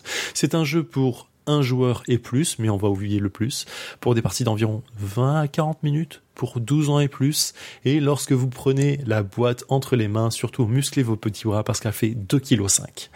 Euh, c'est un jeu édité en France, localisé en France, pardon, par Yellow, et dans leur gamme qu'ils appellent Yellow Expert et c'est pas totalement faux. Il est sorti en 2020 et il a fait son petit carton, euh, un petit succès critique. Je sais pas ce que ça a donné vraiment en succès commercial, mais il a eu son petit succès critique. Et comme c'était du un joueur, bien sûr, je me suis précipité dessus. Under Falling Skies, c'est quoi? C'est un jeu qui va vous faire jouer grosso modo à du Space Invader. Vous avez de base plusieurs tuiles. Une tuile qui est votre base souterraine et d'autres tuiles qui vont monter, qui vont être la ville que vous protégez, puis le ciel, puis l'espace. Et tout en haut, vous allez mettre une énorme secoupe volante qui va lâcher des petits ovnis vers vous pour vous détruire la gueule. Dans votre base, vous avez plusieurs choses. Vous allez devoir essayer de protéger l'humain et surtout de trouver un moyen de détruire ces salopios d'extraterrestres qui veulent nous tuer. À chaque tour de jeu, vous allez lancer des dés au nombre de 5 de base, au nombre de colonnes qu'il y a dans le ciel. Et vous allez répartir ces dés, une dans chaque colonne, par, dans votre base. La base présente plusieurs niveaux souterrains, mais vous ne pouvez mettre qu'un seul dé par colonne. Et suivant où vous allez placer le dé, vous allez déclencher une action. Vous allez déclencher une action de type euh, fournir de l'énergie pour une tourelle. Vous allez déclencher une action de type envoyer des avions. Vous allez déclencher une, action de type tir aux tourelles de tirer dans le ciel. Vous allez aussi avoir un laboratoire dans lequel vous allez chercher, faire des recherches afin de détruire l'extraterrestre qui arrive. Une fois que vous avez lancé dé, vous avez bien sûr des chiffres dessus. Comment ça va se passer? Je vais placer mon dé dans une salle. Par exemple, je vais le mettre euh, le dé dans une salle qui me dit euh, les salles d'énergie, qui vont me donner de l'énergie. Ces salles, elles ont une valeur, moins 1, plus 1, moins 2, ça dépend. Cette valeur, elle va me donner en énergie la valeur du dé moins la valeur de la salle. Si je place un dé de 4 par exemple sur une, une salle qui me dit moins 1, j'aurai une valeur de 3 au final. Mais que se passe-t-il en plus de ça? Parce que bien évidemment le jeu est un peu difficile. À chaque fois que je vais placer un dé quelque part, le chiffre de la valeur du dé que je mets va faire descendre l'extraterrestre dans cette colonne de la valeur du dé. Donc placer un 6 pour avoir énormément d'énergie, c'est bien, mais ça va descendre d'autant plus vite la menace qui va s'écraser sur votre base. Et ça, c'est dangereux. Il y a plusieurs actions possibles, je vais pas toutes les faire bien entendu, mais il est possible aussi d'agrandir votre base en plaçant des dés de façon à avancer la machine qui fait avancer la base, enfin qui fait creuser la base. Mais il y a aussi, et c'est surtout très important, comment faire en sorte de gagner la partie. Les salles que vous avez, il y a des salles de recherche et lorsque vous les activez, vous allez pouvoir avancer une colonne qui a plusieurs chiffres dessus, la colonne de recherche sur l'extraterrestre. Et quand vous arrivez au bout, tout en haut de cette colonne, vous avez gagné la partie. Cependant, cette colonne, elle n'est pas aussi simple à grimper que ça. Vous avez différents chiffres qui vont de 1 à 3 à 4, 5, 6, 7, 8, 9, 10, 11, ça dépend. Euh, de fait, lorsque vous placez un chiffre, un dé avec un chiffre sur cette colonne, vous allez pouvoir augmenter uniquement de la si votre chiffre est une valeur supérieure à la prochaine étape de cette colonne. C'est un peu compliqué dit comme ça, je sais, mais vous, je suis sûr que vous avez compris. Par exemple, si j'ai un, un dé que j'ai placé à 4 et que la valeur de la prochaine étape de la colonne est de 2, je peux passer. Mais si la valeur de la prochaine étape est de 5, je ne pourrai pas passer. C'est aussi simple que ça, Simone. Ce jeu-là est absolument difficile. Et en vrai, la version de base, lorsque vous jouez, vous prenez le jeu en main, vous apprend des règles un peu simples. En mode, on va y aller doucement mon chéri, vous ne t'inquiète pas, on va te faire des, des, règles un peu apaisées, comme ça tu auras peut-être une chance de gagner. Et une fois que vous avez compris ces règles-là et que vous avez rossé le jeu une fois ou deux, le jeu vous dit, maintenant on va jouer avec les vraies règles. Non pas celles qui sont dures, juste les vraies règles complètes. Et là, vous prenez plusieurs claques, ça devient un peu plus délicat. Une fois que vous avez passé cette étape de vraies règles, le jeu vous invite à jouer en campagne. Et dans ce cas-là, vous allez défendre le monde sur plusieurs sites, plusieurs villes différentes. Et de fait, vous allez passer de euh, New York à Montréal, euh, que dis-je encore, à Washington, et vous allez détruire les extraterrestres et sauver notre belle planète. Il y a d'autres façons de jouer, bien évidemment, enfin d'autres mécaniques de jeu avec des robots, ce genre de choses. Je vais pas rentrer dans le détail, c'est déjà assez obscur à l'oral et assez difficile à expliquer. Je vous invite vraiment à y jouer pour pouvoir comprendre. Ce jeu, est-ce qu'il nous aime? Clairement non. C'est un jeu qui n'aime pas les joueurs. Il n'a pas envie que vous gagnez et il vous met des claques vraiment très fortes pour vous faire comprendre. En fait, vous, l'aurez compris quand j'ai expliqué le système de dés qui fait aussi bien descendre l'extraterrestre, qui vous fait, mais qui vous donne aussi des, des, valeurs pour pouvoir gagner ou les combattre. Toute la difficulté, c'est de jauger ça.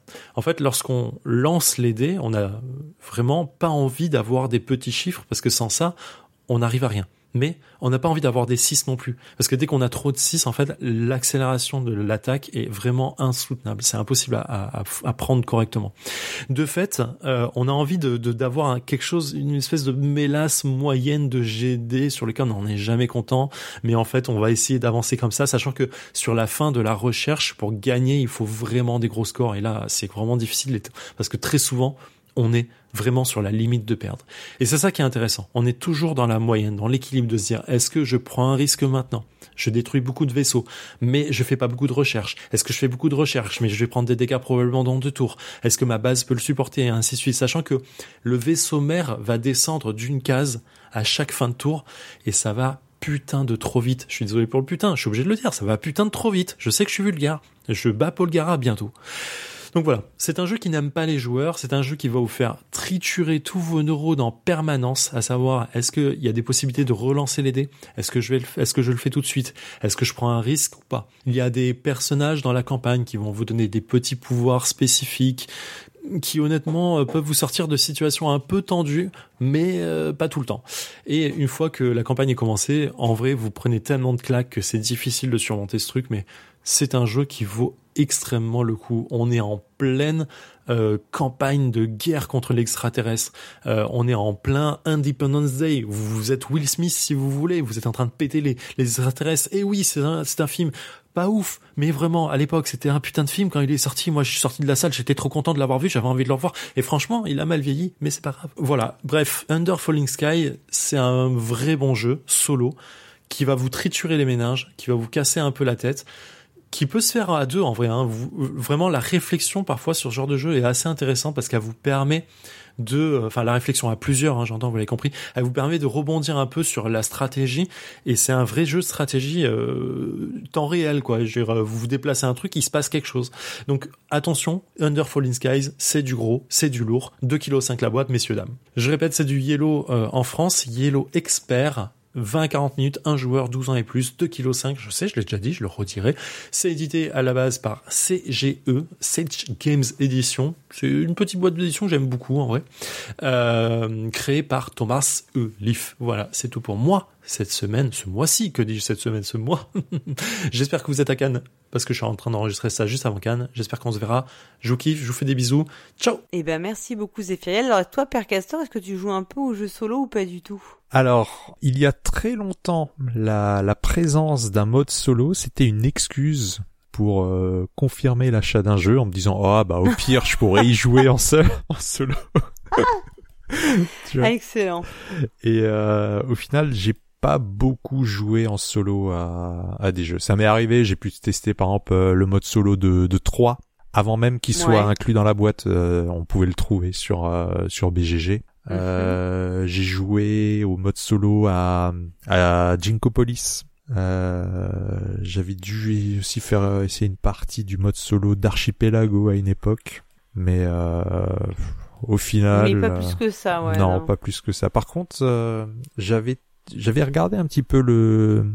J'étais intéressé par le jeu qu'a présenté Zéphiriel lors de la chronique précédente. C'était euh, Alien. Euh, Legendary Alien. Legendary Alien, ouais, effectivement. C'est, je pense que c'est un jeu qui pourrait m'intéresser en, en solo. Mais bon, le, le prix m'a un petit peu refroidi quand même. Le problème, c'est que les jeux non Ouais. localisés sont toujours un petit peu chers. Et toi, tu joues en solo? Non, toi, t'as tout le, t'as tous les joueurs euh, qu'il faut à la maison, toi. Oui, mais parfois il y a des, parfois ils se refusent à moi ces, ces petits euh, salopios. ah ouais, oui, ils veulent pas jouer. Bah, par exemple, les demeures de l'épouvante, typiquement parce que c'est 4 heures de partie, donc j'ai du mal à les motiver. Euh...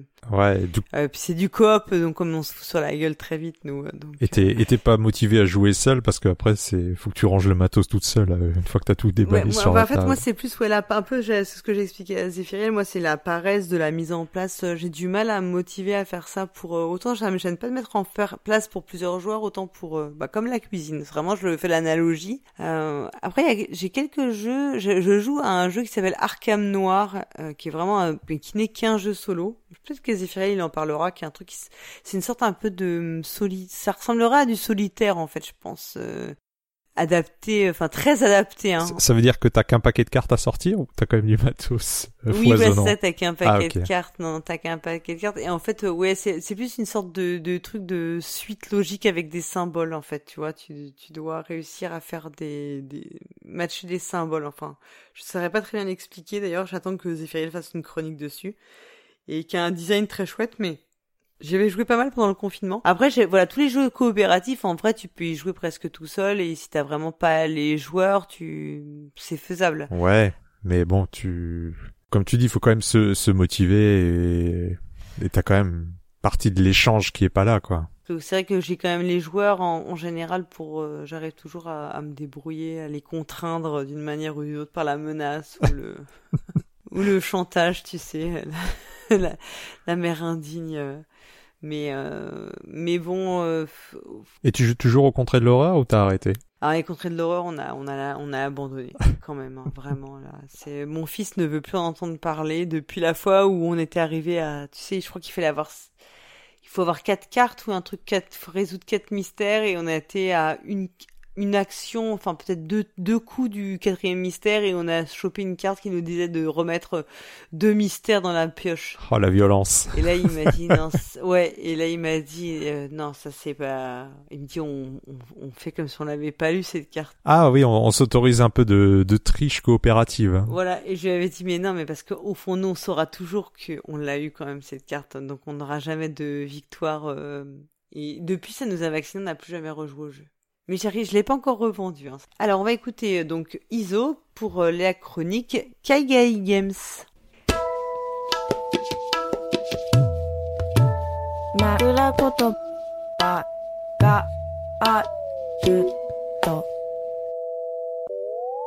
Avez-vous déjà entendu parler de l'auteur Mike Fitzgerald? Il fait un peu partie de ces auteurs dont vous avez probablement vu les jeux. Vous y avez peut-être même joué. Depuis ma position géographique très éloignée de celle de la plupart des auditrices de Proxy Jeux, je me rends compte que les auteurs et autrices françaises ont le droit à beaucoup plus de reconnaissance du patronyme que la plupart de celles et ceux qui vivent sur d'autres continents ou d'autres territoires. Rien de plus normal, me direz-vous. Il y a bien des exceptions, avec des auteurs et autrices qui ont une longue carrière éclaboussée de titres célèbres. Mais l'exception se trouve là où des auteurs et autrices semi-inconnus au patronyme français restent en mémoire. Je trouve ça toujours assez étonnant. Je ne suis pas là pour laisser errer ma pensée pendant toute la chronique, ne vous inquiétez pas. Je vais parler de Mike Fitzgerald, donc, un auteur qui a une belle liste de jeux édités. Écoutez donc.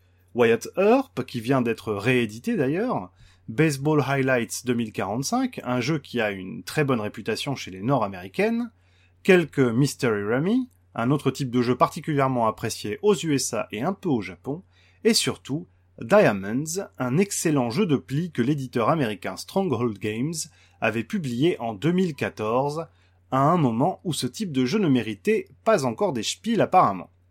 Aujourd'hui, je ne vais pas vous refaire l'article sur Diamonds, mais je tiens à rappeler tout l'amour que je porte à ce jeu. Je vais plutôt revenir dans l'actualité et évoquer Faux Diamonds. Intéressant comme titre. Serait-ce donc l'œuvre d'un faussaire Est-ce que cela annonce une qualité très éloignée de son chef-d'œuvre? Je ne vais pas tout divulgacher trop vite.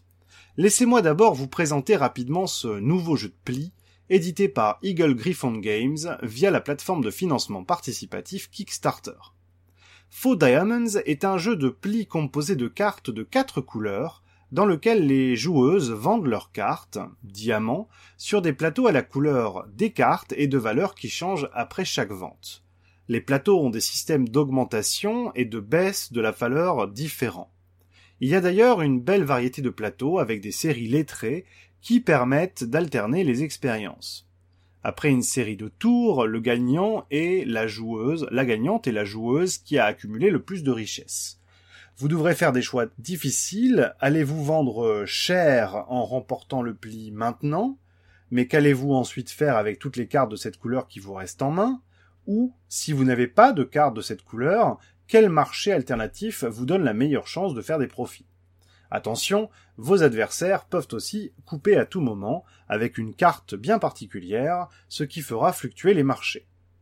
Le jeu se compose donc de 60 cartes, numérotées de 1 à 13 dans 4 couleurs différentes, ainsi que de 8 cartes faux diamonds, qui permettent de couper, mais selon une mécanique un peu différente de celle que l'on a en tête. À chaque tour, les joueuses commencent avec une main de 10 cartes, chacune d'elles va choisir une carte en début de manche qu'elle garde face cachée, un peu comme un pari, comme couleur de pierre précieuse à vendre à la fin de la manche. À savoir que vous gagnerez la valeur de la carte que vous avez gardée devant vous, euh, correspondant à la valeur indiquée sur le plateau. Il y a évidemment certains rapprochements à faire avec Diamonds, et notamment la tentative de résoudre un problème euh, récurrent dans les jeux de pli. Que faire quand on a une main difficile à jouer? Les faux Diamonds qui donnent leur nom au jeu permettent de résoudre en partie ce souci. Le timing de la vente et les stratégies que l'on met en place pour temporiser ou laisser les autres joueuses amener les plateaux aux valeurs les plus rentables sont intéressantes. Il y a cependant des faiblesses que nous avons regrettées pendant nos parties. La variété des plateaux proposés est finalement assez artificielle dans la mesure où elle ne va pas véritablement changer la façon dont les joueuses vont aborder les plis. Bien sûr, une couleur sera désormais plus forte que lors d'un autre scénario, mais finalement les choix sont avant tout définis par la main de cartes qui nous a été attribuée, peu importe l'organisation des plateaux. Il y a aussi une différence très importante avec Diamonds qui rend le jeu forcément moins réussi. Dans le premier, les joueuses avaient presque toujours des choses intéressantes à faire avec leurs mains. Les choix se portaient par exemple sur l'ordre des actions à opérer, récupérer des diamants, les poser dans son coffre à l'abri des voleurs, ou alors aller les voler chez un voisin ou une voisine, alors qu'ici, c'est plus dans la temporisation uniquement que l'intérêt se crée. À quel moment remporter un pli, sachant que la meneuse du pli aura un mot plus important à dire que vous sur le pli en cours?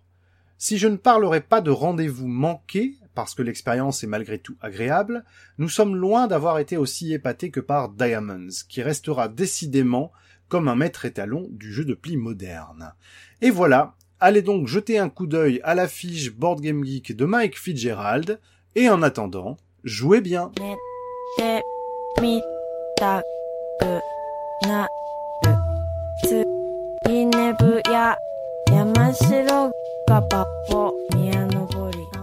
Alors, merci beaucoup Iso, donc qui nous parle de faux diamants, faux, faux diamonds, false diamonds, je ne sais pas. Ouais, le, le titre est moitié français, moitié anglais, c'est un peu bizarre. Non, moi je pense qu'il y a juste une faute de frappe dans le conducteur. Non, pas du tout, je suis allé vérifier sur VGG, espèce de coquin. Ah, il ah, c'est- il s'appelle vraiment comme ça, ok. Faux diamonds, donc c'est un petit, un petit jeu de mots. Bah écoute, jeu dont je n'ai absolument pas entendu parler, donc je ne sais rien, donc j'ai aucun commentaire hein, pertinent. Déjà que, déjà que quand je connais, j'ai pas de pas de commentaire pertinent, mais alors là, encore moins que moi. Encore moins, et encore moins quand on n'a pas écouté la chronique.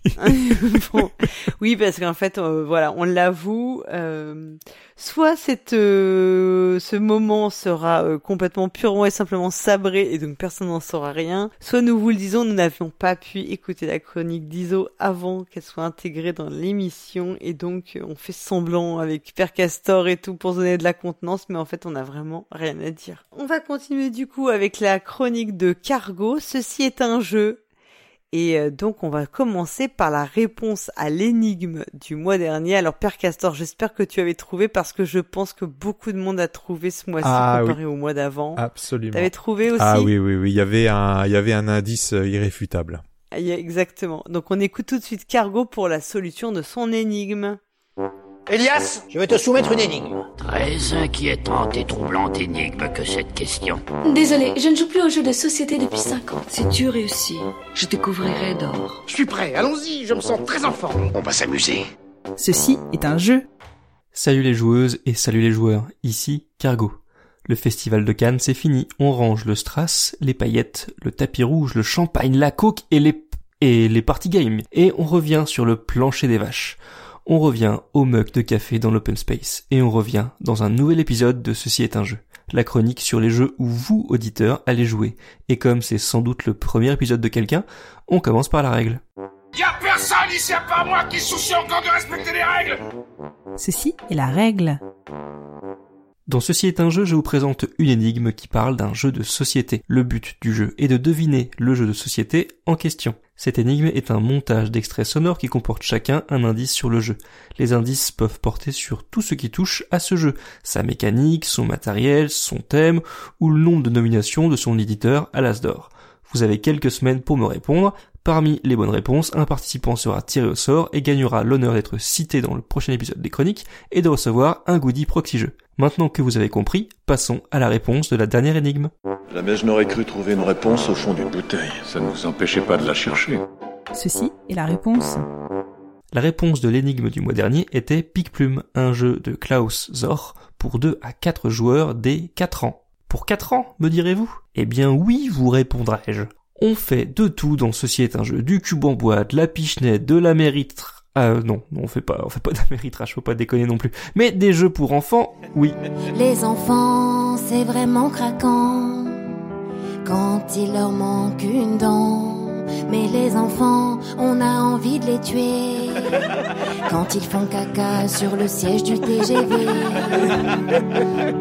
Ah, les enfants, c'est que du bonheur et des emmerdes en même temps, en même temps. Dans Pic Plume, on est dans un poulailler déchaîné.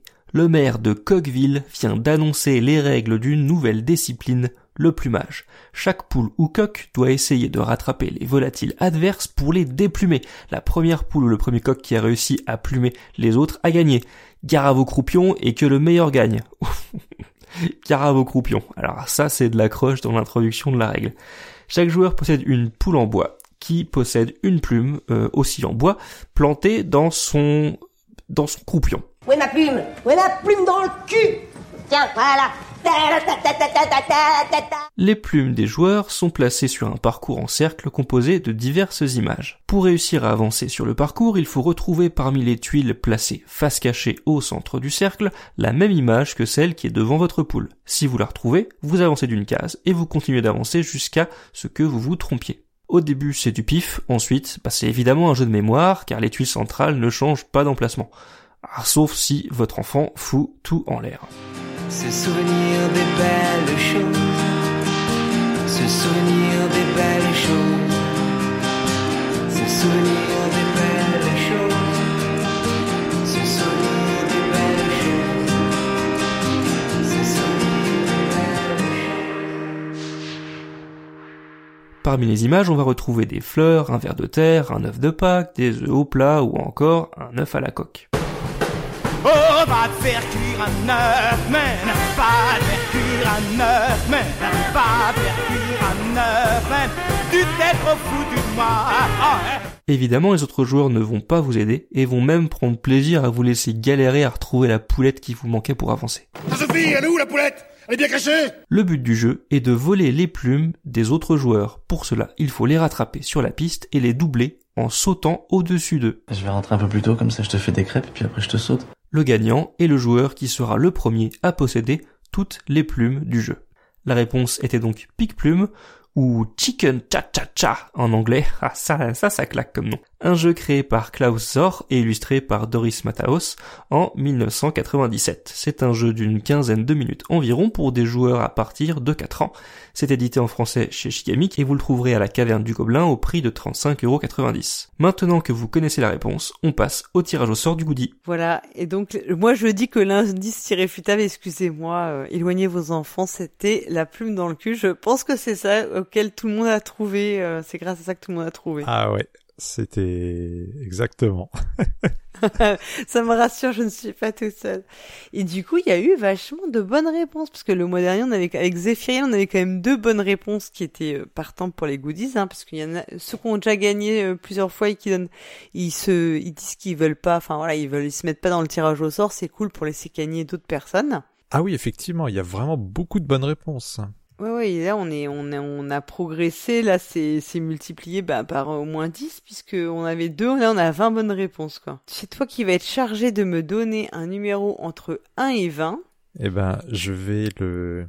Attends, je crois que dans mon tiroir de bureau, j'ai un des Tu as 20. un des 20. Ouais. Ah, mais quel homme. Attends, je le cherche. C'est bon, j'ai trouvé mon D20. Un beau D20 Ta-da-ta-da. orange. Alors, on va lancer ça. Est-ce que je vais chercher la piste à des proxy jeux pour être euh, totalement dans Oh le thème là là, bah alors là, ce serait carrément le, le luxe, quoi. Ce serait le tirage au sort euh, luxueux, le plus luxueux qu'on ait eu. Alors, allez, c'est parti. 3, 2, 1. Et j'ai fait le chiffre 9. Alors, le vainqueur ou la vainqueur est Pauvle, donc, qui a remporté euh, en donnant la bonne réponse, donc Pique Plume. Donc, euh, bah écoute, bravo à toi. Bravo. Et Cargo va prendre contact avec toi pour euh, le goodies, l'envoi du goodies. Bravo, bravo. Donc c'est cool. On avait alors d'autres personnes encore hein, qu'on qui avaient trouvé puis qui se sont bah, qu'on- qui se sont entre guillemets désistés de goodies puisque déjà vainqueur euh, super euh, super euh, comment dire euh, récompensé. Donc ça c'est cool. Par contre, je vois qu'on a été gentil dans la sélection des bonnes réponses parce qu'on a même pris en compte les fautes d'orthographe dans le titre. Ah là là, alors là, ça, je sais pas. Voilà, je sais pas si on a le droit de, si on a pas, on a le droit là. Il faudra me dire à Cargo d'être un peu plus vigilant sur les critères de sélection, peut-être. hein. Mais euh, j'ai vu dans les dans les commentaires de, de ceux qui ont donné la bonne réponse que plusieurs avaient trouvé aussi grâce à, à la fameuse phrase qui, qui a marqué tous les esprits. Et je trouve que Cargo, vous allez voir dans la prochaine énigme, se laisse un petit peu aller encore. Hein. Ouais, on va bientôt mettre un, un ce Peggy 18 euh, à l'approche de sa chronique. Oui, on va être obligé. C'est pour ça qu'on le passe en dernier en fait. C'est au moment où les enfants euh, dorment. C'est ça, ouais. C'est euh, quand vous écoutez ça après minuit. Exactement. Puis si vous ne les nourrissez pas après minuit, parce qu'après sinon ça, ça finit mal. ne leur faites pas écouter les chroniques de Cargo après minuit, ils se transforment. Et d'ailleurs, on va pouvoir écouter la nouvelle énigme. Et euh, donc, on, on vous laisse la découvrir. Euh, Je, je ne sais pas si on aura autant de bonnes réponses que dans celle-ci. Quelle est la vitesse de croisière d'une hirondelle lorsqu'elle n'a aucune charge Que voulez-vous dire Une hirondelle africaine ou une hirondelle européenne? Ceci est l'énigme. Bravo à celle ou celui qui a été tiré au sort. Allez, on range les enfants dans leur boîte et on sort le lit pour les grands. Euh, ou l'inverse, je sais jamais. En tout cas, voici l'énigme du mois. Attention, ça commence.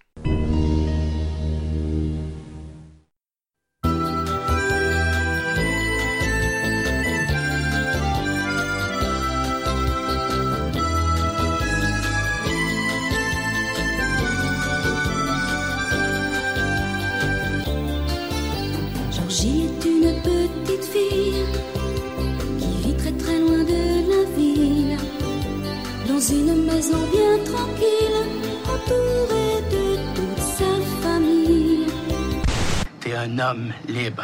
Crois-moi, David, tu veux pas avoir d'enfants. C'est des espèces de. de trous noirs qui sucent toute ton énergie, ton temps, ton argent, tes cheveux. David, tu te souviens-tu, moi, quand j'avais des cheveux? Je bande plus. C'est pas compliqué, je bande plus. Comment tu peux dire des affaires comme ça devant tes enfants? Je peux dire n'importe quoi, ils m'écoutent pas. Ils entendent rien. Mes enfants ne captent pas les fréquences de ma voix. Et vient 16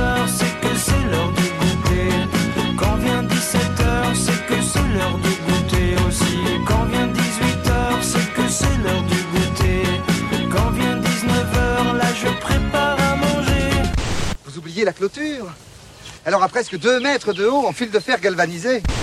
Le roseau est toujours plus vert dans le marais d'à côté. Ce pain-là, il est cuit trop vite dans un four trop chaud. La montée a pas le temps de se faire et il y a trop d'air dans la mie. Donc, c'est de la merde. Je m'en fous des mannequins à talons. J'aime les moches. Je veux qu'elles s'habillent chez Decathlon. Moi j'aime les moches. Moi j'aime le boudin, j'aime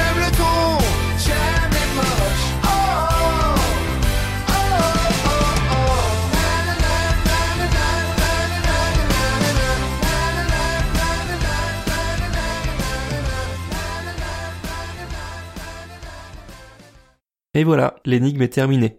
Vous pouvez la réécouter autant de fois que vous voulez en utilisant les timecodes de l'épisode. Et surtout, allez remplir le formulaire présent dans le billet du podcast pour tenter de remporter un formidable goodie proxy jeu. Rendez-vous sur podcast.proxy-jeu avec un x.fr à la page de ces chroniques. Vous y trouverez également les noms des références des extraits des énigmes. Vous avez jusqu'au 18 mars 2022 environ pour me faire parvenir votre réponse. Quant à moi, je vous retrouverai le mois prochain avec une nouvelle énigme. Et d'ici là, jouez bien. Tout ce que j'avais à vous dire, maintenant vous pouvez remettre votre messe. Tu remballes ton matos et tes gugus, ou bien je débarque et je te mets une grosse raclée. Hasta la vista, baby.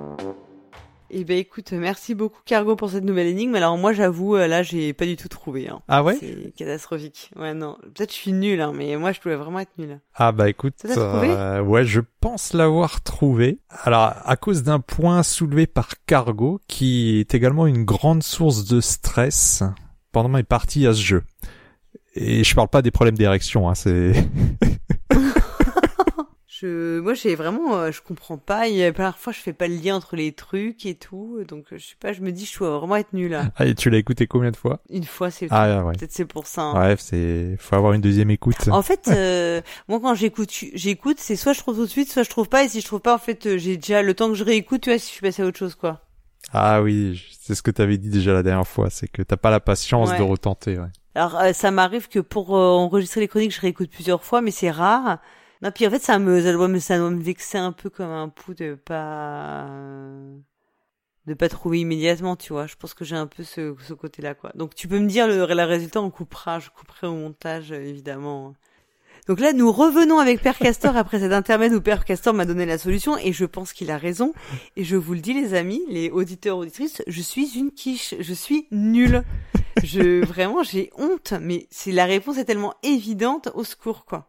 Eh ben écoute, tu te rattraperas peut-être au mois prochain avec sa prochaine Ouais, chronique. hein. Ou alors euh, au prochain quiz de Proxy, je, je ne sais pas.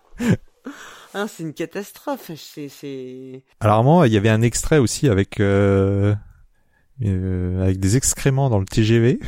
C'était assez bizarre d'ailleurs. Je sais pas si t'as noté ça. Oui, c'est l'histoire de la chanson là. Voilà, ouais. Euh, moi, je connaissais pas du tout. Je sais qu'Argo, il adore euh, la chanteuse. euh, voilà. Alors à un moment, j'avais pensé au jeu. euh, alors je peux le dire parce que c'est à coup sûr une mauvaise réponse. J'avais pensé à Wombat Rescue qui nous a été présenté par le des, ca- des caca Des caca de carrés, ouais. des caca carrés. C'est ça. Et les bébés ne font pas de caca carré dans les. Moi, j'ai cherché aussi des trucs avec des bébés qui faisaient caca, mais j'ai pas Dans les... pas trouvé trop de. C'est c'est Pionfesseur qui nous avait parlé de ce jeu lors de l'épisode 100. Ça avait quand même l'air un peu spécial. Je, je pense pas que c'était ça la bonne réponse de toute façon. Non, effectivement, aucun risque, euh. aucun risque. Mais bon, moi je pense que dans ce que tu m'as dit en off est la bonne réponse. Et voilà, je pense que tu as effectivement trouvé que moi je suis vraiment nul à chier, quoi. Excusez-moi de dire ça. C'est vraiment. euh, c'est pas élégant, mais je pense que c'est la, la conclusion à laquelle je dois arriver, quoi, vraiment.